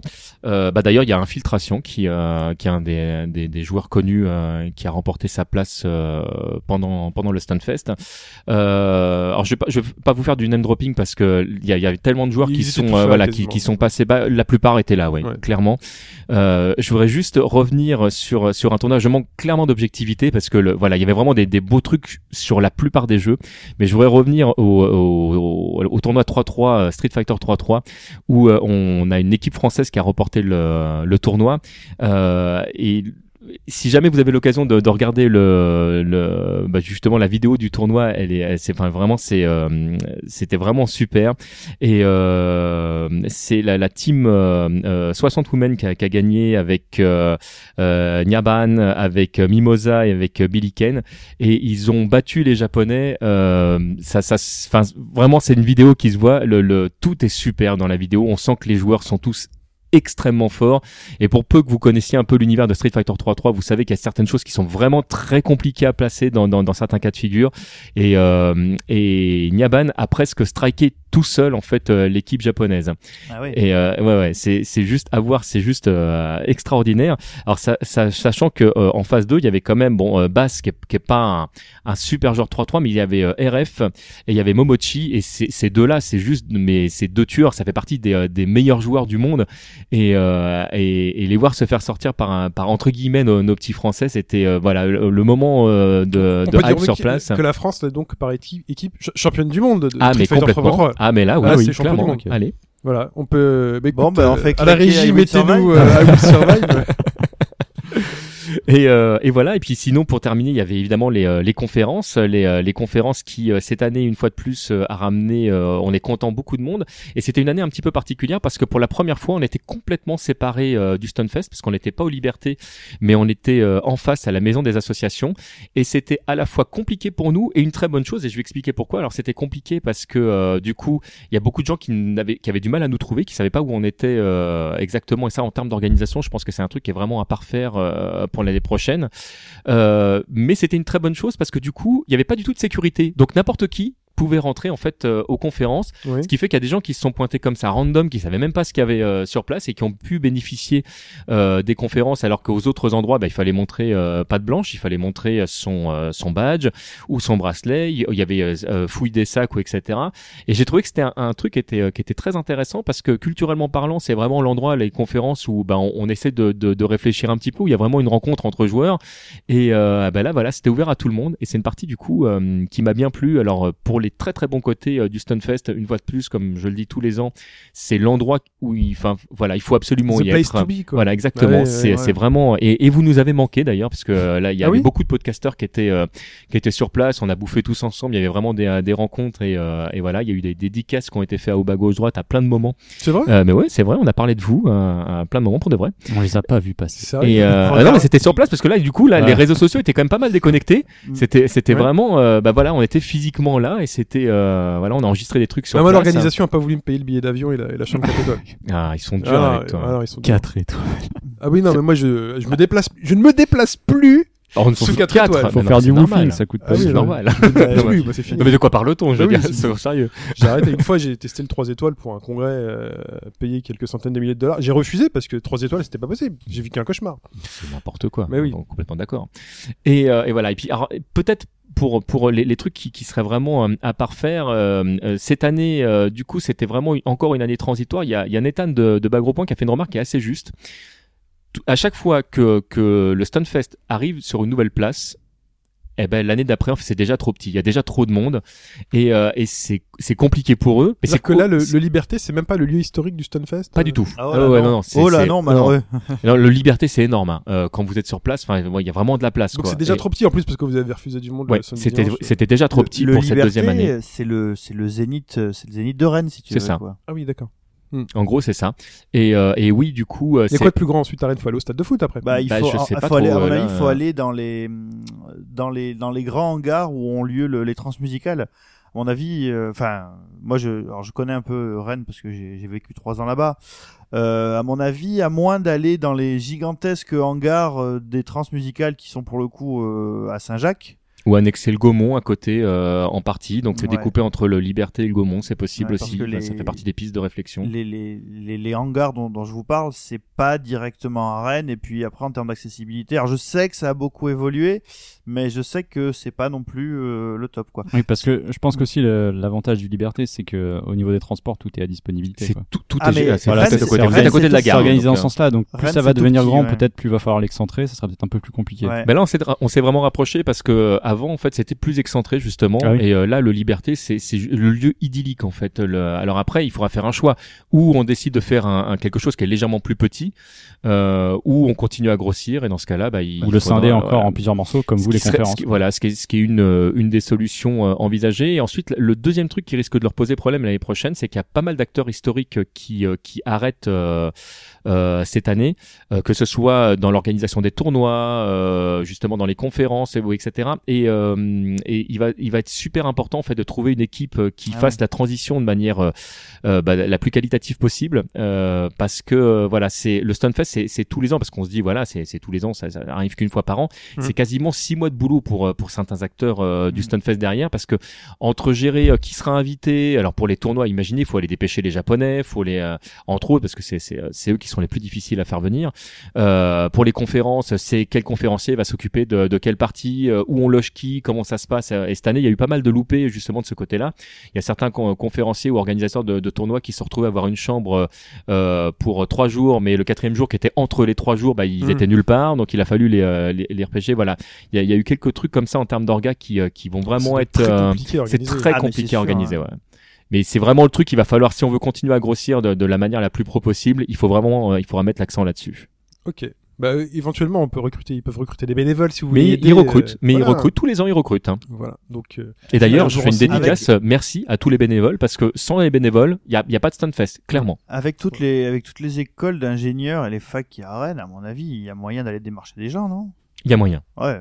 Ap- Après, c'est c'est le problème de, de, tu vois, par exemple, en termes de bénévoles, nous on a vu des gens sur place euh, qui étaient vraiment investis par ce qu'ils faisaient, et puis il y en avait, il y avait ceux qui étaient pris par la hype de voir ce qu'il y avait euh, sur les grands écrans euh, parce qu'il y avait euh, justement euh, euh, Momochi contre Daigo à un moment donné, et là le mec il oublie complètement ce qu'il est censé faire pour regarder le match.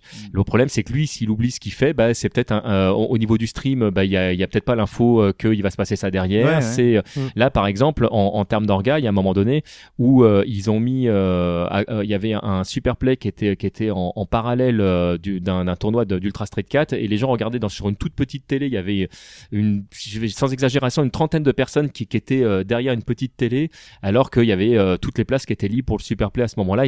Il était peut-être pas logique de mettre ces, ces deux choses-là en même Ouais. temps. Donc il y a encore des choses à régler en termes de en, en termes d'organisation. Très bien. Bon, de toute façon, euh, il faut toujours se laisser un peu de place pour progresser, sinon on s'ennuie.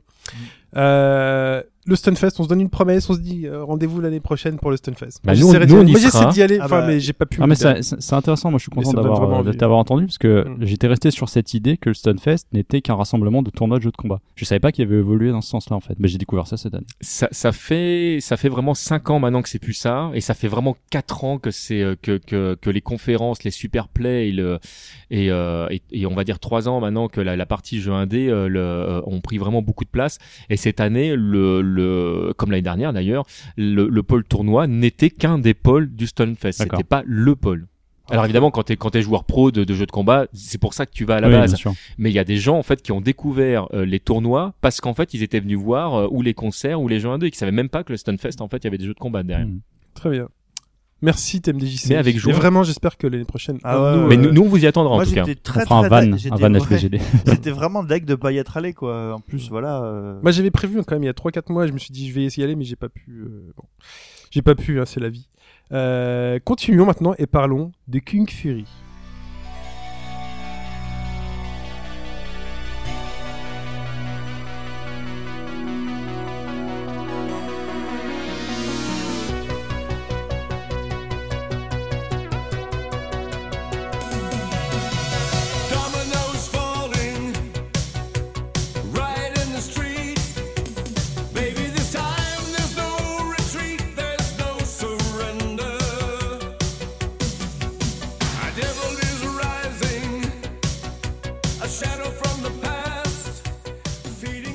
Des true survivors Kung Fury Street Rage. Alors le jeu s'appelle pas euh, Kung Fury Street Rage en fait. Hein.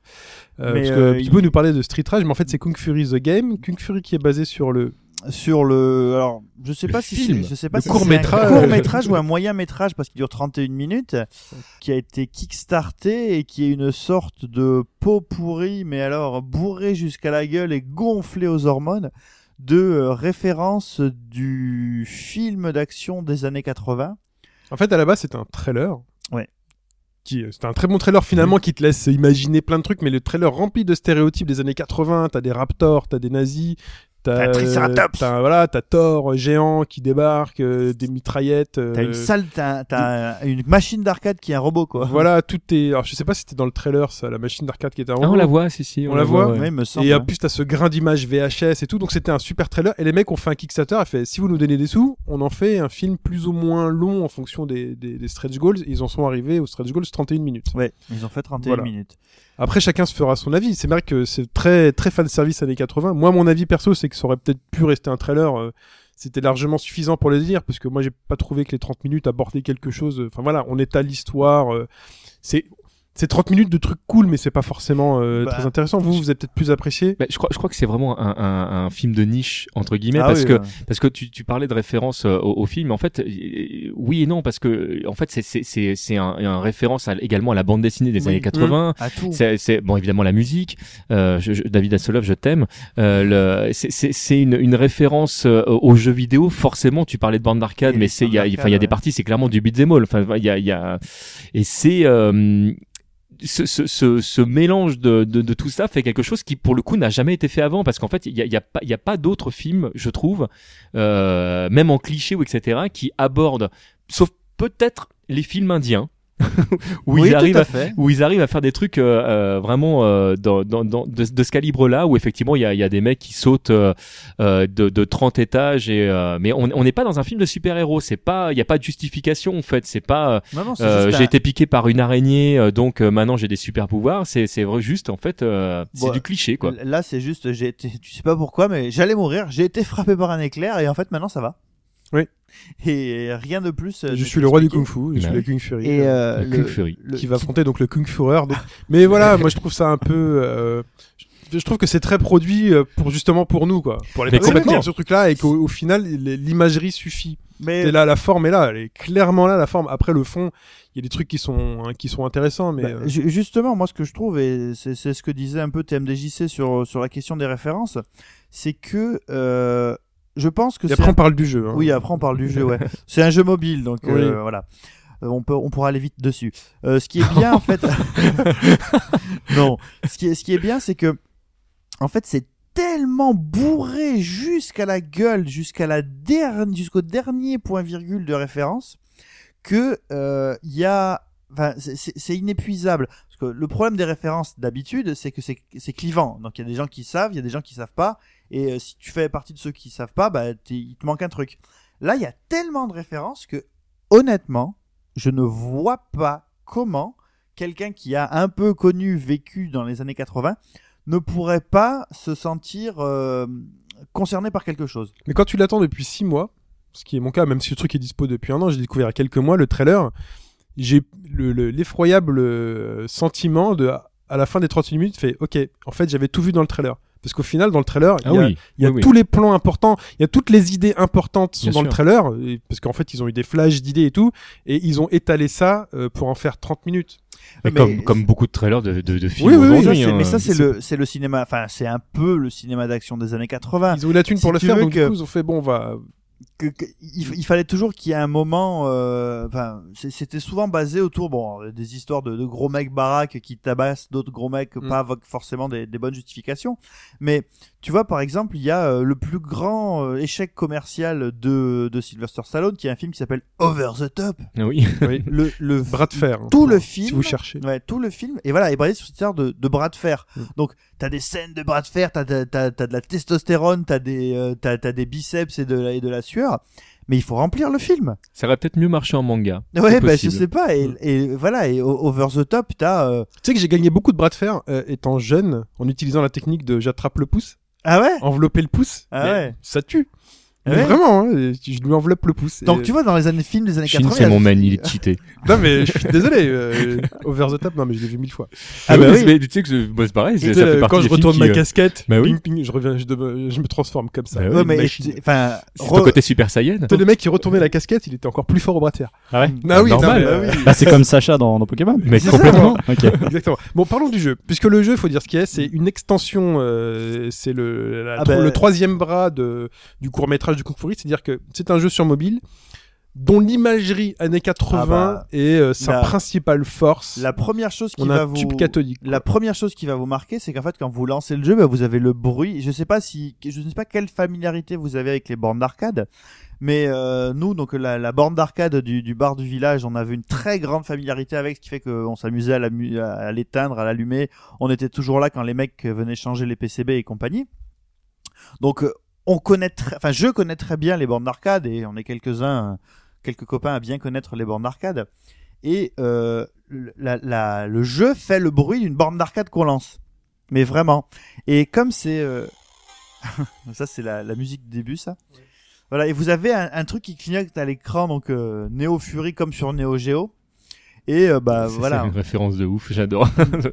Et vous avez vraiment euh, le l'effet euh, l'effet écran cathodique, donc c'est-à-dire que vous voyez la courbure de l'écran Tu l'avais vu, toi, qui est simulée. J'ai fait voir Alphonse pour l'instant. Tiens, joue. Vous avez les, les très gros euh, vous avez les, les très gros pixels et la première fois que vous lancez le jeu en fait il y a des pixels morts.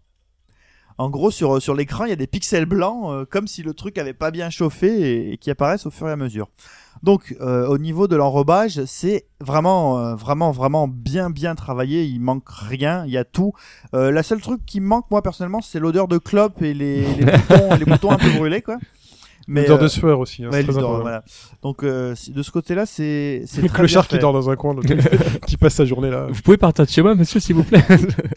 Et euh, alors, après le le système de jeu en lui-même, Il est pas inintéressant. il est pas inintéressant. Il est vraiment vraiment Alors, extrêmement. on va expliquer le système de jeu à Alphonse parce qu'il fait. oui, il a pas l'air de. Ouais, j'ai fait qu'appuyer tout le En temps fait, au même endroit, dé- ça a bien fonctionné en fait. Ouais. Oui, Mais je tu crois que j'ai vu la fonctionne. j'ai vu la en fait. rapidement, mais c'est vrai. C'est ça. Tu crois que ça fonctionne, mais non. Tu crois que ça fonctionne fonctionne? Donc en fait, euh, grosso modo, donc vous vous incarnez le Kung Fury et vous avez des des fils d'ennemis qui arrivent à droite et à gauche. Alors, je sais pas si c'est voulu. Alors c'est un beat qui se présente à la Street of Rage euh, ou euh, équivalent, hein. Mm. et vous êtes au milieu de l'écran Voilà. et vous avez des ennemis qui arrivent à droite et à gauche et ça se joue à deux boutons, Voilà. attaque gauche, attaque un, droite. coup- un coup à gauche, un coup à droite. Alors il faut Mais un peu comme dans, le- dans une scène du film, d'ailleurs. Il y a une scène. Tout qui à fait, vraiment, ça, euh, ouais.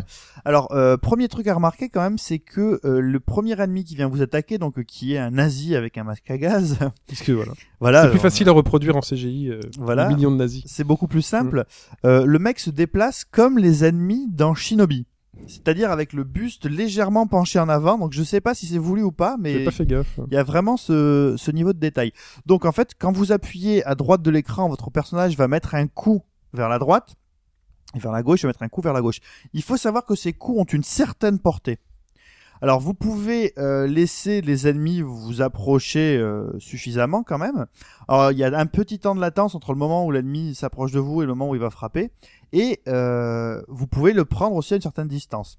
Le but du jeu, parce que c'est un pur jeu d'arcade à scoring, c'est de faire en fait la plus longue série de coups sans frapper dans le vide et sans vous faire toucher par les ennemis. Par exemple, alors il n'y a pas spécialement de temps, c'est-à-dire que si vous frappez trois ennemis d'un coup et que là il se passe rien avant que le quatrième arrive, ben vous pouvez attendre de frapper le quatrième et la série ne sera pas euh, la série ne sera pas euh, interrompue. Euh, donc si vous frappez dans le vide, en fait, vous perdez 4 hits sur euh, sur votre coup et donc le Tu perds bonus un multiplicateur. Parce qu'en Voilà. fait, il y a un multiplicateur qui apparaît. ben là tu perds 4, tu perds 4 sur le Mm. multiplicateur et si vous vous faites toucher en fait votre euh, nombre de hits est divisé par 2 et donc vous perdez le multiplicateur. Il faut savoir que donc les, les bonus de points c'est à 20 coups, vous avez plus euh, 20, c'est-à-dire que quand vous tapez un ennemi, il vous rapporte 120 au lieu de vous rapporter 100. Euh, à 40, vous avez plus 40%, à 60 coups d'affilée, plus 60%, etc., etc. Et donc là, vous vous dites, ça peut être complètement stupide. En plus, les ennemis viennent vraiment à la file, euh, type euh, Street of Rage, quoi. Donc, euh, vous pourriez... euh, vous- Gauche, droite, gauche, droite, gauche, droite, et puis ça passe. Et en fait, pas du tout. Mais non. Non, parce qu'en fait, il y a une petite finesse de gameplay qui fait que tu peux changer le skin et transformer ce jeu en jeu de rythme. Purement et simplement. Enfin, euh, on change pas de skin au premier degré. Hein. C'est Non, euh, mais- dans votre tête. Oui, hein. dans Vous votre tête. Une couche de... Je précise. Hein. oh, Je change de lay- layout. Voilà, vous pouvez changer le, le layout et euh, grosso modo, donc il vous faut jouer donc sur la distance jusqu'à laquelle vous pouvez taper et surtout le fait que les différents ennemis qui viennent vous emmerder euh, subissent plus ou moins d'impact avant de disparaître Voilà. et surtout se déplacent avec un timing particulier. Donc vous avez Sachant qu'il faut les taper avant de se faire taper pour garder son Exactement. truc. Et donc, il y a différents types d'ennemis. Voilà. Donc euh, des ennemis. Alors c'est ça qui est bien, c'est que c'est vraiment, tu vois, euh, comme dans un Space Invaders, tu sais exactement quels sont les ennemis Mm. et quels sont leurs, euh, comment ça, ça fonctionne. Enfin, ça, tu l'apprends. Tu l'apprends.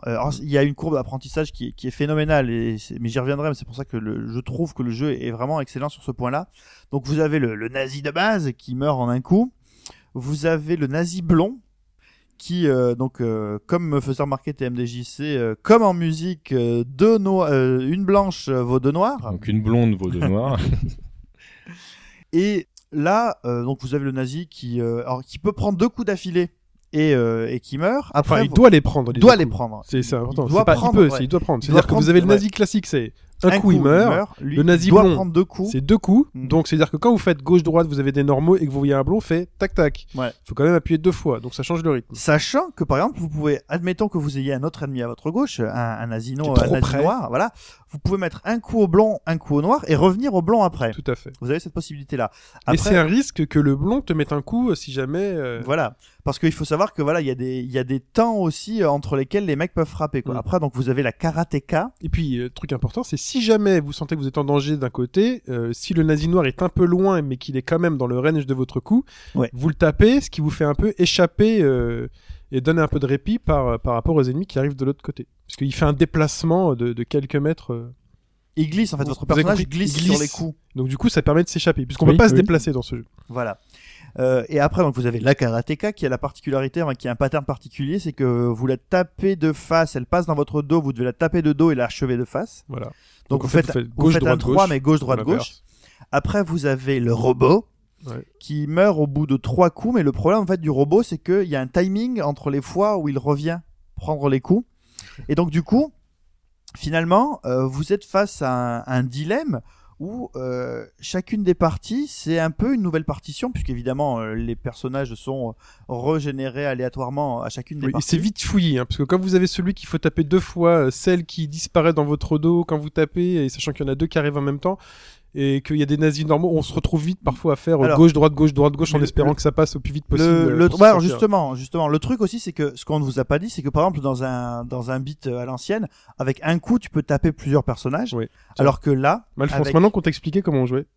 Ouais, je m'y remets. avec Surtout qu'on t'a dit, voilà, t'as fait n'importe quoi, mais qu'au bout d'un moment, finalement, on fait n'importe quoi parce qu'il y a trop de ne tape personnages. pas dans le vide. C'est vrai que le rendu, euh, le rendu vieux CRT là, s'il est, ça fait plaisir. le un coup ne peut toucher qu'une personne à la fois. Et ça, Oui. c'est très très important. Ce qui fait qu'en fait, vous devez vraiment gérer les, les fils. Et par exemple, quand vous avez euh, un nazi noir plus un nazi blond, plus par exemple le, j'ado- j'adore, c'est, enfin, qu'est-ce que qu'est-ce que les gens vont écouter dans la rue? Un mec qui parle de nazi noir, de nazi blond et de robots qui essayent de vous mettre des coups de pied. Euh, bah, soit il faut, bah, comme disait Shin, essayer de trouver un peu d'espace de l'autre côté, soit vraiment déjà préparer une sorte de série d'inputs.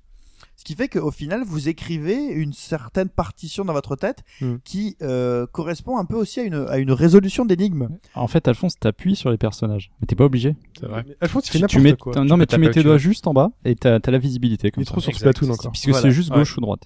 Voilà, il Ah, suffit juste que tu touches l'écran en fait, quoi. Ouais. Nazi blanc. ouais. Mm. deux, deux C'est le plaisir d'appuyer sur le nazi en fait. C'est ça. Ouais. Euh, donc deux coups pour euh, ah oui d'ailleurs dans la dans le descriptif du jeu sur euh, alors sur le, le Play Store en l'occurrence il y a écrit euh, pas assez de nazis ont été tapés pour pendant la réalisation de ce jeu quoi écrit en très gros genre euh, le truc qui pète avec des points d'exclamation partout et euh, vraiment moi j'étais vraiment parti dans l'idée euh, caca gaming pur quoi ah ouais tiens il y a ce truc qui est sorti euh, on va voir un peu ce que ça donne et il s'avère qu'en fait, bah, toutes mes euh, toutes mes pauses ou dès que j'ai un peu de, de transport, et trucs comme ça, bah, je, je joue à ça parce que c'est vraiment prenant. Le système de scoring est très prenant, ce qui fait qu'au début, euh, tu te sens trop fort quand tu fais 8000 points. Mais euh, au final, euh, bon là j'a- j'arrive à 57 000 et des brouettes. Je vous mettrai un screen pour vous montrer que je suis pas un mytho. Euh, le, enfin, c'est vraiment prenant parce que tu apprends au fur et à mesure. Il y a vraiment une courbe de d'apprentissage qui est qui, qui est vraiment impressionnante. Et euh, comme euh, en ce moment euh, j'ai beaucoup lu les, les articles de euh, Sébastien Hockkuhn sur les questions de d'apprentissage et comment tu crois comprendre dans un jeu vidéo et en fait tu comprends pas et comment par quoi tu peux passer pour réussir à comprendre. Je trouve que ce jeu devient un peu pour moi une sorte de, de nouvel étalon Hmm. pour voir à quel point euh, un game design peut être immédiatement compréhensible. Alors, Et là, Alphonse alors là. Alphonse, c'est farci la pub. Alors, Là, parce qu'il y a des il pubs. faut le préciser. hein. Alors Oui, oui, parce que oui, t'as pas t'as pas précisé le prix du jeu. Oui, C'est gratuit. Le jeu, le jeu est gratuit, mais euh, toutes les trois parties exactement, vous allez vous taper euh, une euh, une pub Pour un autre free-to-play. pour un autre euh, pour un autre free to play. Allez, à moi, je suis partie. vous avez la possibilité, vous avez la possibilité de virer les pubs en payant et là c'est 2,50€. Ok, donc le jeu coûte 2,50€. Voilà, si tu le veux sans les pubs, c'est 2,50€. Et euh, moi, en fait, c'est donc je j'ai pas payé, donc je, je me frappe les pubs. Et alors, on savait que c'était un peu la guerre des clones, le Play Store, mais là, ça atteint un stade délirant. J'ai dû voir peut-être 25 ou 30 simili RTS. Euh, donc un truc qui s'appelait Clash of Clans s'appelle Clash of Kings, Clash of City, euh, Clash of ta mère, Clash of qui tu veux quoi. Euh, donc Clash of qui tu veux. c'est ça, c'est vraiment ça. Donc, alors après des des des, des- Farmville, des Cityville, des des farms que tu veux, des Farm City. voilà élèves n'importe quoi aussi. Alors- Clash of Farm. Clash of Farms, mais je pense qu'on tient un Of truc- God. Clash of God. Of God, ah bah parce qu'il y a aussi le Clash of Gods évidemment, ou euh, ou, Cla- ou King euh, King. Honor of Clash. Oh, tu devrais faire breveter tous ces trucs-là et les vendre. Je crois qu'il y a. Je crois qu'il y a suis mort. il y a un truc à faire. Et euh, donc, euh, Shin vous met la musique. Euh, par contre, il y a un truc qui cloche. Alors, outre que ces pubs, c'est vraiment, c'est vraiment horrible de voir que tous les jeux sont les mêmes. Euh, J'ai vu des pubs de jeux en russe. Alors, je sais que les, les pubs. Donc là, euh, les pubs font partie de la critique du, du jeu. oui, hein, oui, ça fait partie des critiques du jeu, ouais. Bah oui, parce que justement, euh, ça, enfin, là, t'as aucune envie d'aller tester aucun Clash of rien du tout, quoi. Et on peut donc payer pour enlever ces pubs. Tu peux, tu peux enlever ces pubs.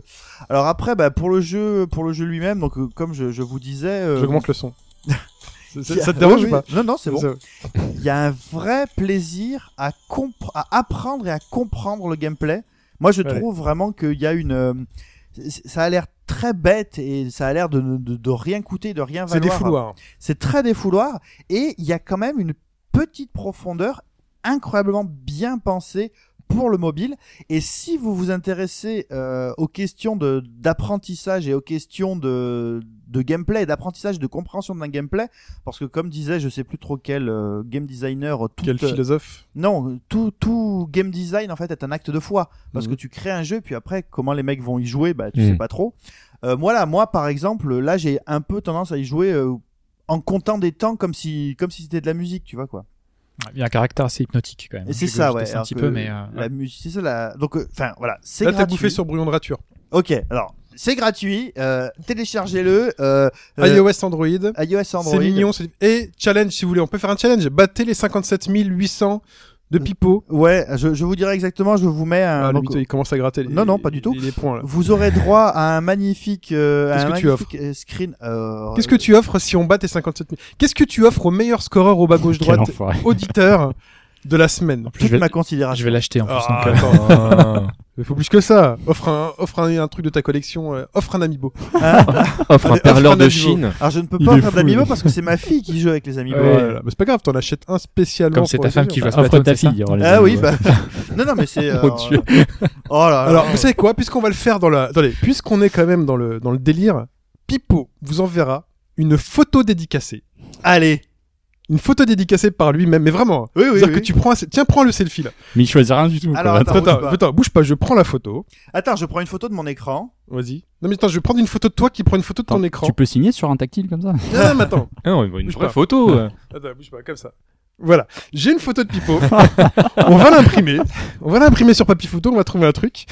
Le meilleur score à Kung Fury euh, iOS Android qui nous envoie donc le screen. euh, Mais ils ont combien de temps? Oui, c'est ça. Vous avez la semaine là, Ouais. On Vous avez la semaine, Ah, la prochaine, semaine, c'est chaud. hein. jusqu'à dis- jusqu'à dimanche prochain. Non, Toi, aussi tu peux jouer, attention. Ouais, toi aussi tu peux jouer TMDJ. c'est Tu Ah, veux une photo merci. de Pipo Ah, mais moi je veux bien une photo de Pipo en plus. Très bien. Il gagne cette photo. Cette photo-là, il la gagne signée. par Dédicacé. Pipo. bah Ouais, oui. C'est-à-dire que là, on est dans le n'importe quoi. Continuons C'est jusqu'au parti, bout. voilà, des photos que je garderai. Moi, j'ai, j'ai, 80. j'ai, voilà, le club Dorothée, ensuite j'aurai Pipo. Je pense que voilà, ma carrière est réussie. Fin de chronique sur Kung Fury. Tout à fait. Et tu as 5 minutes de moins pour ton brouillon de rature. Allez, c'est parti.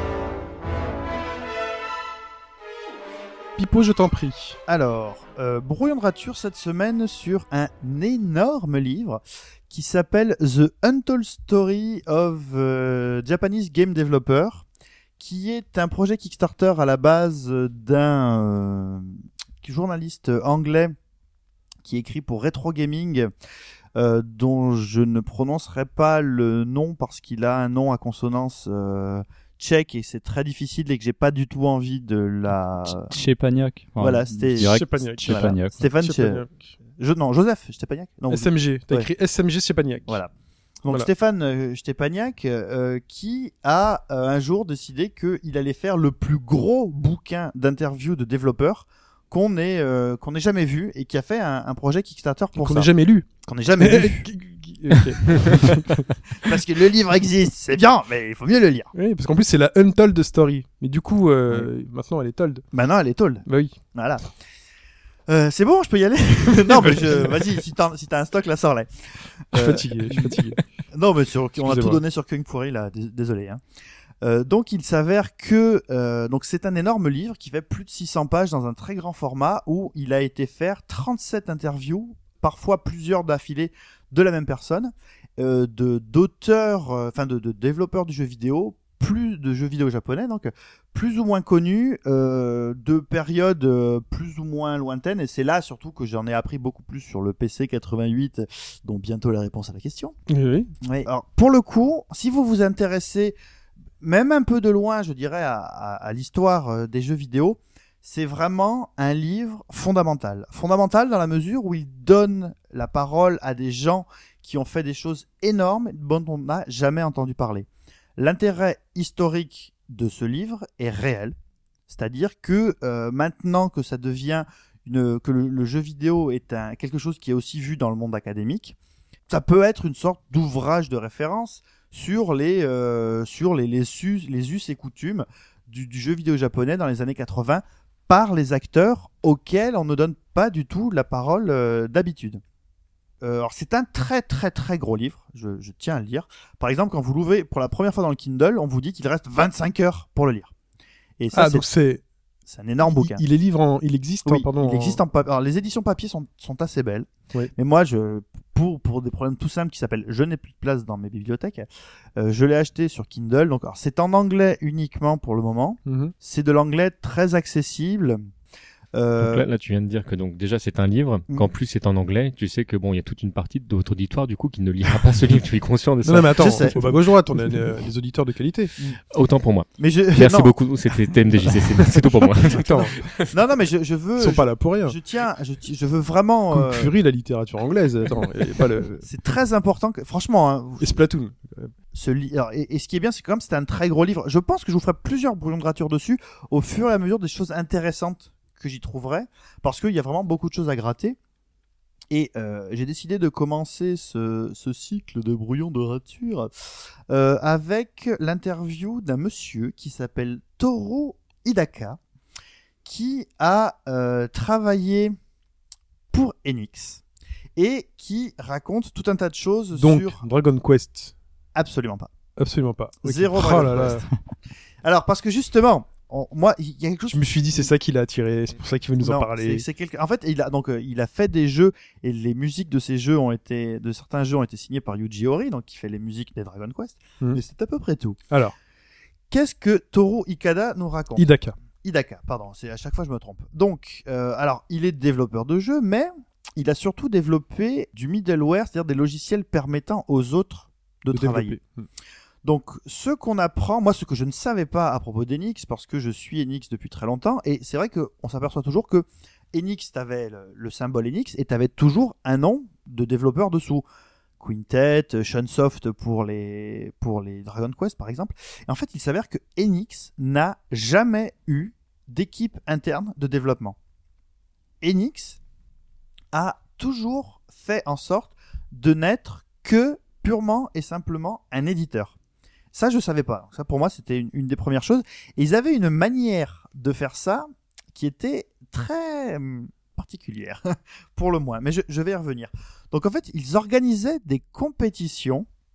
Une équipe interne d'Enix euh, demandait à des gens de produire des jeux. Et ils faisaient une compète et les meilleurs jeux étaient vendus. Et les jeux étaient payés uniquement en royalties. En Ouh là là. Voilà. Mm. Aujourd'hui, tu fais ça, c'est un scandale. Ouais, donc il a donc euh, là je, je vous parle d'un temps que les moins de 20 ans ne connaissent vraiment pas parce que euh, c'est vraiment le début des années 80 là. Là, là, on parle de, de 82 83. hein. Euh, donc euh, Ori de Dragon Quest euh, a, a participé et Excuse-moi, je coupe. c'est la semaine dernière et puis la semaine- d'avant, c'était pas Square qui avait qui lançait ce ce concours de licence. Il arrivait à sa fin, justement. Ouais, ouais. Avec Gex, Fear, euh, Fear Effect, et Ouais, ouais, c'est ça, hein. toujours le troisième. Mais Mais oui, ça ressemble. On dirait qu'ils ont ressorti ça d'un d'un vieux carton d'Enix. euh, Ouais, ouais, c'est ça. Vous saviez ce qu'on faisait nous, dans les années 80 Et blam donc O- Ah, Ori, Ça sera Ah top. non, ouais, c'est vrai. ouais. Ori a, a participé à ce concours et l'a gagné avec un, son premier jeu. C'était un jeu qui s'appelait Love Match Tennis. C'est le premier jeu qui a gagné. J'adore le nom. Voilà. Et en fait, le truc, c'est que c'est surtout à la grande époque des développeurs solo où les mecs faisaient tout de A à Z dans les jeux. Et donc, du coup, euh, l'idée d'Enix à la base, c'était surtout d'élever des auteurs et des créateurs à une époque où on faisait tout. C'est de dire, voilà, on veut créer une, bah, une base de mecs qui font des jeux vidéo pour lancer le Mhm. média. Surtout que les mecs voyaient que à l'époque, euh, ça marchait bien, quoi. Euh, donc, alors, euh, le, le- le prix à gagner quand ton, ton jeu était sélectionné, c'était pas vraiment un prix, mais plutôt euh, une avance, euh, une avance de royalties et de droits d'auteur. Et le système était particulièrement euh, tordu dans la mesure où, grosso modo, le mec te disait, bah voilà, ça te fait un million de yens, mais si ton jeu ne rapportait au final que 500 000 yens, bah t'avais que 500 000 yens. Grosso modo, c'était si ton jeu se vend suffisamment, t'as Ouais. droit à ce million que t'as gagné, mais sinon, euh, on te donne pas tout. Et les mecs se plaignaient pas. Pas plus, quoi. Voilà, on, on te donne pas plus. Et en fait, ils, ils vendaient vraiment le, le, ils- enfin, le truc qu'ils disaient, c'est qu'ils avaient fait une pub avec Nakamura, donc Nakamura qui est le fondateur de Shunsoft, Mhm. Shunsoft qui a donc développé les Dragon Quest, la boucle est bouclée, euh, où le mec disait, ben regardez, ce mois-ci, il a gagné 4 millions de yens. Il y avait une pub où il y avait la, la tête de Nakamura sur euh, un billet avec écrit euh, Nakamura ce mois-ci a gagné 4 millions de yens et du coup ça faisait rêver les mecs en disant regarde Nakamura il a il- c'est une thune pas possible on va on va participer à ces trucs quoi. Donc euh, ça attirait les gens euh, en mettant en fait en, en les mettant de- des compétitions. Alors, enfin, il y avait des gens connus qui étaient mis Oui. dans les compétitions pour en faire venir des nouveaux. Et c'est comme ça qu'ils intéressaient euh, les gens donc au, au procon, donc au, au contest de, de programmeurs. à l'époque, le jeu vidéo était pas euh, pas hyper connu et euh, Toru Hidaka dit que par exemple Akihabara, qui a toujours été à Tokyo le quartier de l'électronique, euh, t'avais les, les trucs électroniques qui se vendaient vraiment, qui étaient au niveau zéro, qui étaient au, dès que t'arrivais dans la rue. Ouais. Les jeux vidéo, c'était déjà au septième ou au huitième étage, quoi. Là où aujourd'hui tu as le hentai dégueulasse. Euh, oui, parce qu'aujourd'hui le jeu vidéo est au niveau zéro et c'est en montant que vous avez le, ces trucs-là. Donc, alors, lui, il a développé son premier jeu qui s'appelle Haunted Maze chez Carmate. Et là, vous vous dites que ah, Carmate, c'était une entreprise qui développait du matos pour les voitures. Voilà. Ok. Et, et le Je mec, connais absolument pas. mais c'est normal que Oui. pas grave. Ok. voilà. Et euh, C'est le Valeo. euh, c'est ça, ouais, Ok. c'est c'est enfin c'est je- ah, ouais, c'est c'est Valeo plutôt qu'Oscaro parce qu'Oscaro ils vendent les pièces et Ouais. Valeo ils les font. Va-. Valeo, c'est un accessoiriste. C'est ça, ouais. Et euh, Ils sont- il faut aussi des pièces de voiture, hein, plus, que, plus que des accessoires. alors, Oui, oui, mais enfin, c'est le nom qu'on donne généralement. Équipementier. Alors, Oui, à- voilà, à propos, de, à propos de, de ce monsieur, donc de, de Toru Hidaka, il faut savoir qu'il conserve absolument tout ce sur quoi il a bossé. Euh, et s'il a plusieurs versions du jeu, il garde, il garde toujours la, la dernière normalement. Là, par exemple, le, journaliste était euh, impressionné qu'il ait conservé une version en cassette, parce que le jeu était sorti en cassette, de Haunted Maze en version Mint. Et euh, le mec lui dit, mais vous, savez que ça a une valeur euh, absolument délirante. Il dit, oh bah ouais, moi quand j'ai plus de place pour stocker les trucs, je vais les vendre à Akihabara, quoi. Je... Vous les jetez pas. Non, non. Il dit, mais vous êtes fou, il faut, vraiment, parce que dans le livre, il y a quand même toute une dimension de préservation du patrimoine. Mhm. Donc, euh, en gros, euh, ça s'est passé cette histoire. Pourquoi ce mec s'est mis au jeu C'est parce que, enfin, à faire des jeux, c'est parce que euh, dans la boîte où il bossait, donc le patron lui a dit, Ah, ça serait bien qu'on s'intéresse à l'informatique. Et le mec dit, ah mais là il y a les jeux vidéo, ça a l'air de pas trop mal marcher. Qu'est-ce qu'on peut faire? Et le gars lui dit, bah écoute, si t'as une idée, moi je te laisse carte blanche.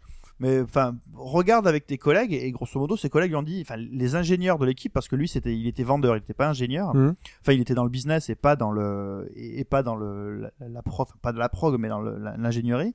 Les mecs lui ont dit, ouais, écoute, nous on a essayé, euh, pff, on n'a pas compris. euh, Enfin, euh, tu y arriveras pas. Et là, le mec s'est dit, quoi?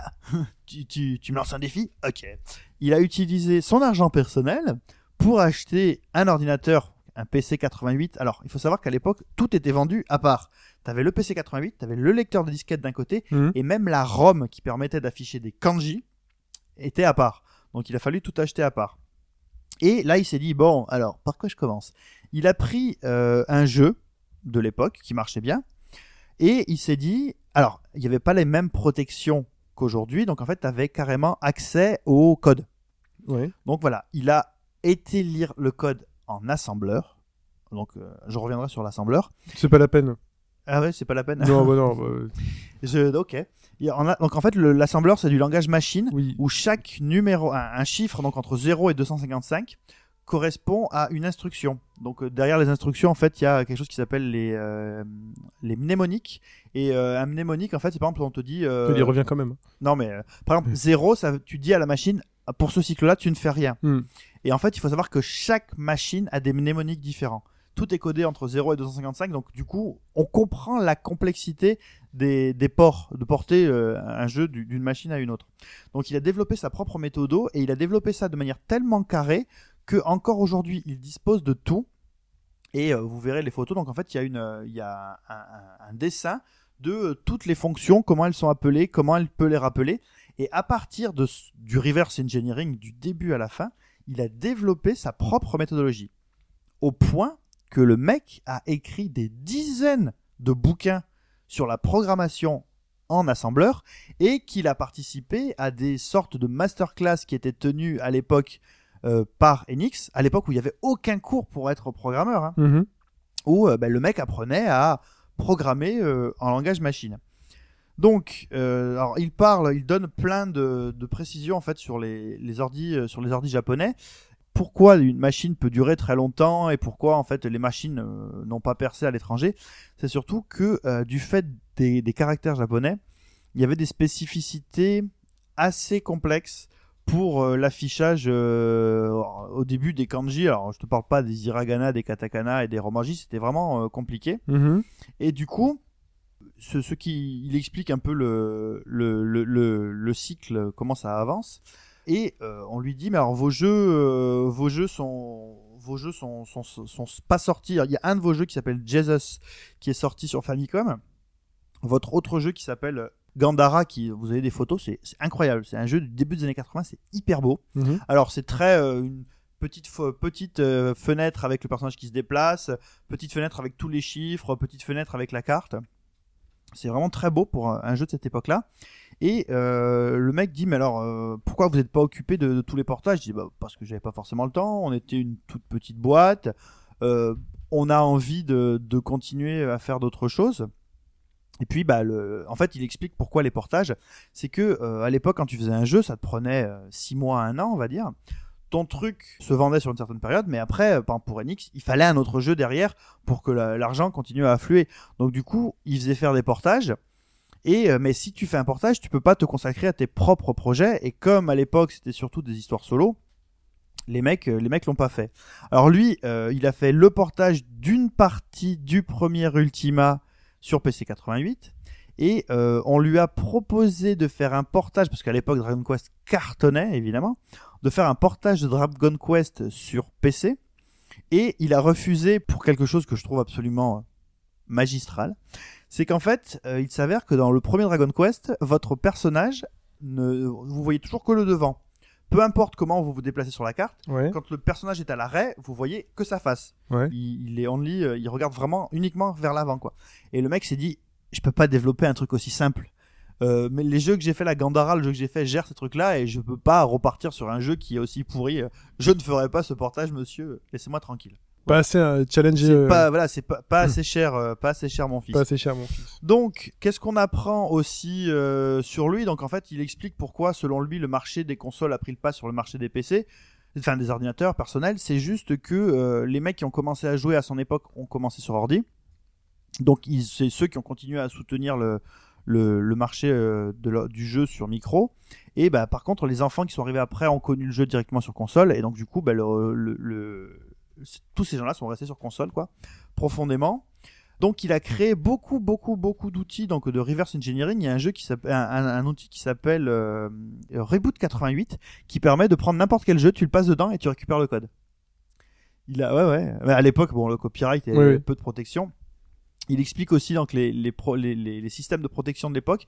Il y avait des systèmes de protection en fait qui étaient des systèmes physiques où avec un laser il y avait un trou qui était fait dans le, le papier de la disquette à un endroit où euh, si tu le copiais, tu ne pouvais pas. Enfin, évidemment, le jeu ne copiait pas, ce, copiait un vide, Mhm. et donc ce vide bah, faisait que la disquette n'était pas lisible, quoi. Donc il explique tout un trucs comme ça. Euh, Après, il explique qu'en 1986, il a développé quelque chose qui ressemblerait aujourd'hui à Photoshop, qui permet donc aux, artistes de dessiner directement et de transformer ça en code pour le jeu. Il a développé euh, aussi un, outil qui permet de passer la musique euh, bah, de la forme de musique. Alors, il doit rentrer note par note, mais après, il a rentré un outil euh, pour créer la musique. Enfin, vraiment, ce... et il a tout appris tout seul. C'est un pur autodidacte qui a développé euh, une méthode euh, assez incroyable. Surtout, voilà, il a une, une vraie passion quelque part pour la, la préservation de, de ce patrimoine. Alors, le mec est passionnant, euh, il est passionné de, il est passionné de, il a toujours été passionné de catch. Il vous parlera d'un grand catcheur de, des années 70 japonais et des années 80 qui s'appelle Antonio Inoki qu'il a croisé plusieurs fois et des, des fois où il a pu parler avec, euh, avec ce monsieur. C'est pas lui qui s'est battu contre André le Géant Euh, non, mais Inoki il s'est battu. Tu veux co- parler d'Hugo, c'est ça? Oui, du go de. Non, non, Antonio Inoki il s'est battu contre. euh, Alors ah, cherchez l'histoire du catcheur japonais qui Mm. se bat contre euh, André le Géant. c'est très peut-être intéressant. c'est Giant Baba, non? Je sais pas. Je sais pas. plus, ouais. Cherchez cette histoire, elle est passionnante. Euh, Enfin voilà, donc c'est c'est- c'est vraiment passionnant. Alors, je pourrais encore vous en faire 25 minutes, mais on n'a pas le temps. Euh, Non, on va s'arrêter. Le voilà, le, le, le dernier jeu qu'il a fait, il a fait un jeu sur Windows qui est une sorte de, de Torneko no Daiboken, donc euh, un, un, un dungeon crawler euh, sous Windows euh, qu'il a fait de manière. euh, Enfin, il explique un peu qu'il aimait plus trop programmer comme ça Mhm. parce que en fait, il a refusé le basic à l'époque où le basic a été créé parce qu'il trouvait que c'était trop lent.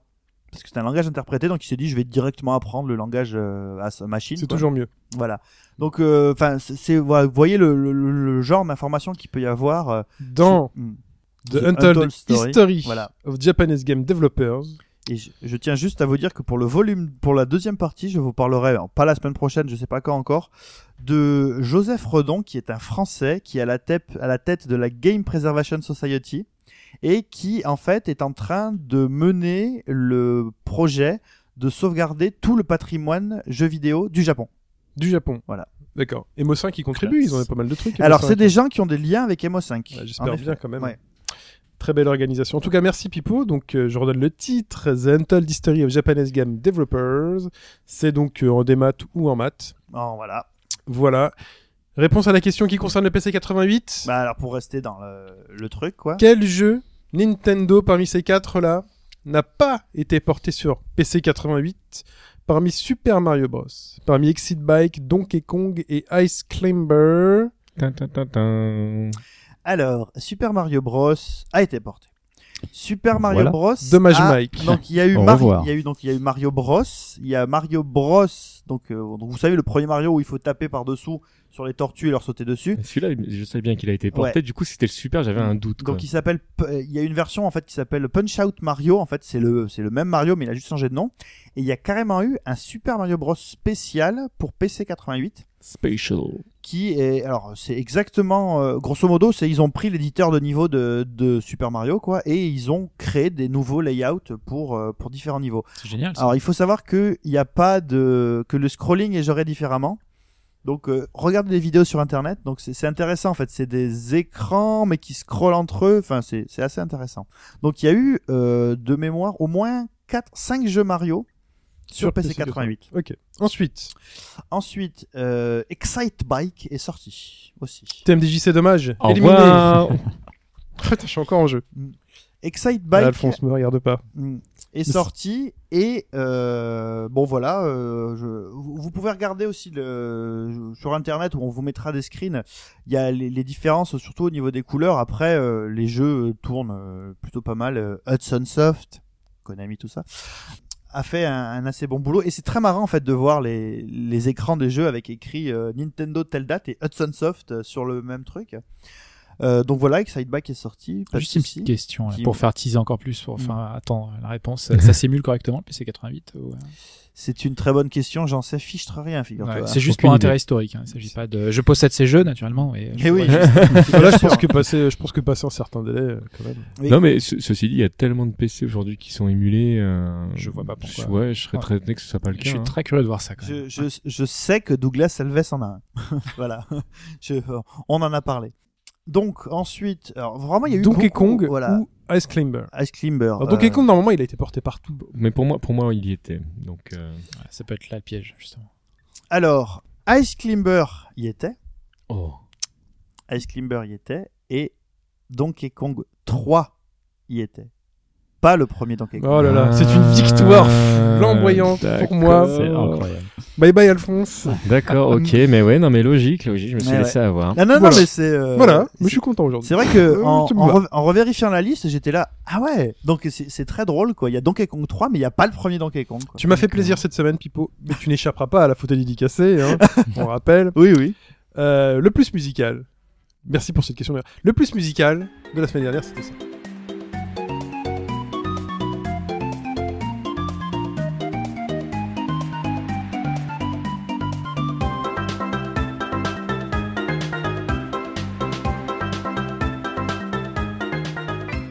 Et ça, c'était quoi Banjo Kazooie Banjo Kazooie, Eh oui. bien évidemment. Déferlante ou pas, alors Euh, déferlante, effectivement, déferlante. Surtout, ouais. ils ont, euh, très chers auditeurs, ont été touchés par le fait Ah que, oui.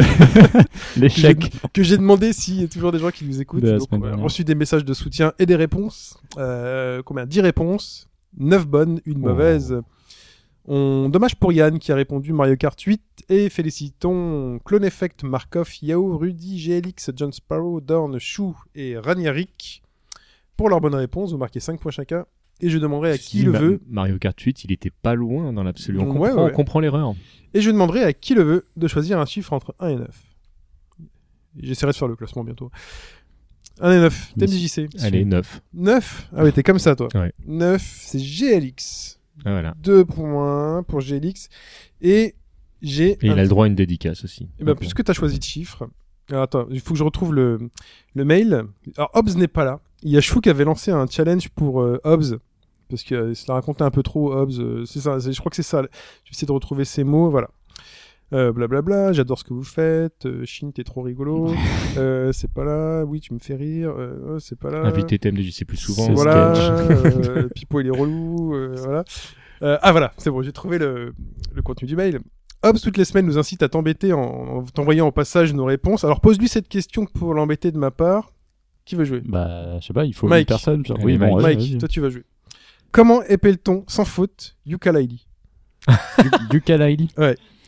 Y-O-O-K-A. Alors après, je crois qu'il y a un tiret et ça doit être L-A-Y-L-E-E. Voilà, victoire flamboyante Bravo de bas gauche droite. Bra, bra, représentation au bas gauche droite imbattable. Chou euh, essaye une prochaine fois. Euh, C'était à normalement, passer- hein. C'était à Hobbes, mais regarde, il a été Marc, représenté c'est- magnifiquement. Ça pour, pourrait être euh, une bonne idée de, de petit bonus, ça. Une De petite rubrique comme ça, posez-nous une question et on voit si on est capable de. Des chiffres et des lettres. Admettons que euh, tu reçois un email, tu la balances à l'un de nous et on voit. Mais donc Ouais, tu es tu le- officiellement fais le, le- palette le swap de Hobbes en Tu fait. fais, tu fais le quiz inversé. ouais. Tout à fait. Il est temps oui. de passer le plus musical de cette semaine.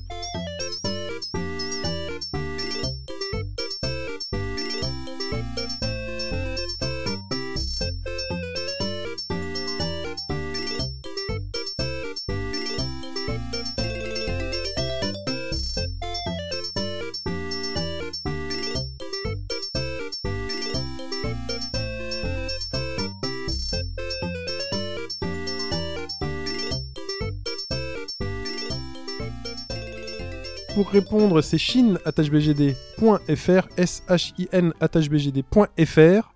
Euh, bah voilà, hein, c'est des trucs. Comment on fait pour participer au concours Kung Fury? Alors, parce qu'il y a la photo dédicacée et score.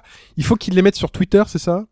Euh, bah ouais, ce serait bien qu'ils prennent une photo d'écran, qu'ils les mettent sur Twitter Ouais. avec, euh, bah ils mettent. euh, Comment on les retrouve? Et mettez un, un hashtag genre euh, HBGD Fury? Ouais. Ah, Bah c'est voilà. classe ça. Ouais, T'imagines, voilà. il y aurait un jeu de combat HBGD et en fait on ferait des furies et tout. Voilà. c'est- Alors pour répondre, on va faire simple. hein. Je vais suivre ça. Vous faites un tweet avec votre screen et le dièse HBGD Fury. F-U-R-Y. Et il faut jouer à Kung Fury sur iOS Android. Le meilleur score ga- gagne les photos dédicacées. Et je vais moi-même Pas, essayer de pas la... le meilleur score, celui qui bat le score de Pipo. Celui qui Non, bat non, on a dit le meilleur score. Au bout d'un moment, on a dit le meilleur score. Est-ce qu'ils Parce qu'on est sont- d'accord que personne battra Pipo. Bah, au début, tu avais dit score de Pipo, mais, Ouais, euh, ouais, c'est mais ils seront peut-être plusieurs, en C'est fait. ça. Ah, Du coup, il faudrait euh, faire plusieurs lettres et tout. Ah, bah alors le meilleur score. Le meilleur score. hein. Ouais. sinon, ça va être compliqué. Ouais. Et la deadline C'est dimanche. La euh, deadline, c'est dimanche prochain. Alors samedi soir. Voilà. Samedi soir. Euh, Samedi 0 heure. minuit, le cachet de la poste faisant foi. Bah non, Voilà. pas minuit, 23h59. Voilà, 23h59. samedi 23h59. Vous mettez donc Ah, votre truc, meilleur score, HBGD Fury, dièse HBGD Fury et la photo dédicacée de Pipo. Et pour avoir cette, vous- je vais vous la mettre sur Twitter tout à l'heure, euh, la photo pour que vous puissiez la voir. Et elle sera euh, sur du papier de photo avec une signature au marqueur de, de Pipo. tout Mais ça. ouais, un truc de ouf quoi. Une dédicace avec votre pseudo et tout, genre, euh, pff, c'est, oh, ça sur eBay, ça va valoir quoi Oh, j'ose même pas imaginer. Bah non, mais on peut pas, c'est euh, c'est impossible. Ça n'a pas non, de prix. C'est invendable. Bientôt, je vais, je vais coûter plus cher qu'une PC Engine LD. Clairement, quoi. ça n'a pas de prix, c'est totalement invendable. Euh, voilà, donc on a fait le plus musical, on a tout fait. Il est temps de se dire euh, au revoir, euh, de se dire qu'on se retrouve sur le forum, sur Twitter Je, @bgdfr. je peux digresser 30 secondes? Oui, Je trouve que nous n'avons pas assez parlé de Mag Max Fury Road. c'est, on en a pas Bah, parlé la semaine j'ai dernière. vu, il y a des gens qui l'ont pas vu. donc, euh, Ouais, non, on va pas spoiler tout de suite. J'ai mais, vu, j'ai vu, j'ai vu. Non, mais moi je veux juste l'avis d'Alphonse. C'est-à-dire? Bah, comment t'as trouvé ça? une-. C'est-à-dire, Ouais. Ça arrache quand même. t'as le niveau de dialogue de Mad Max du film. Ouais. C'est-à-dire, C'est ça. Voilà, c'est c'est l'un des, des points forts Mm. du film, c'est l'absence de dialogue. c'est- un film. C'est- deux un heures d'action, film à quoi. doigt à voir. Ah, mais c'est un film artisanal, il est fait avec de la pellicule et, euh, et de la poussière. J'ai Et des jamais. voitures. ça- des voitures. Tellement pas Mm. pris. Enfin, moi, ça fait des siècles que j'ai pas pris une claque Il y a un peu quand même cinéma, d'effets quoi. spéciaux d'ordinateur. Il y en a, il y en a. Bah il y en a. oui. Même s'il y en a qui disent qu'il y en a pas. Mais c'est fait au PC on- 88. attends, Il y en Mais c'est Ça ça. faire croire que les tornades et tout. Ouais, Oui. il y en a. Non, c'est des vraies tornades. Ils avaient des karchers euh, Et c'est qui brut, soufflent, là, c'est bruté à la bouche. hein. comme Splatoon. Très bien. Et ben donc au bagaujoie.fr, attache bgd.fr pour le Twitter. TMDJC, on te retrouve sur des mails et je Et Tout à toujours fait. sur une live. euh, sur Bagro Point, toujours sur thèmedjc.com qui recentre tout. N'hésitez pas à venir. Vous êtes bien Voilà. reçus. Voilà, très bien. Vous les gars, on retrouve où On retrouve Bah, nulle ici. part, hein, ici. On se Voilà. retrouve ici la semaine Ouais. prochaine. Sur les interwebs du futur. Pivo, tu seras là la semaine prochaine? Je Non, je ne serai pas là. la semaine Très bien. Ah, Qui sera là? Bah, Alphonse, tu seras là la semaine prochaine? pas. Mike, tu seras là la semaine Euh, prochaine Je pense que oui. Ouais, moi aussi, je pense que je serai là. Il y en a au moins deux. Alors. Bon, on sera au moins deux.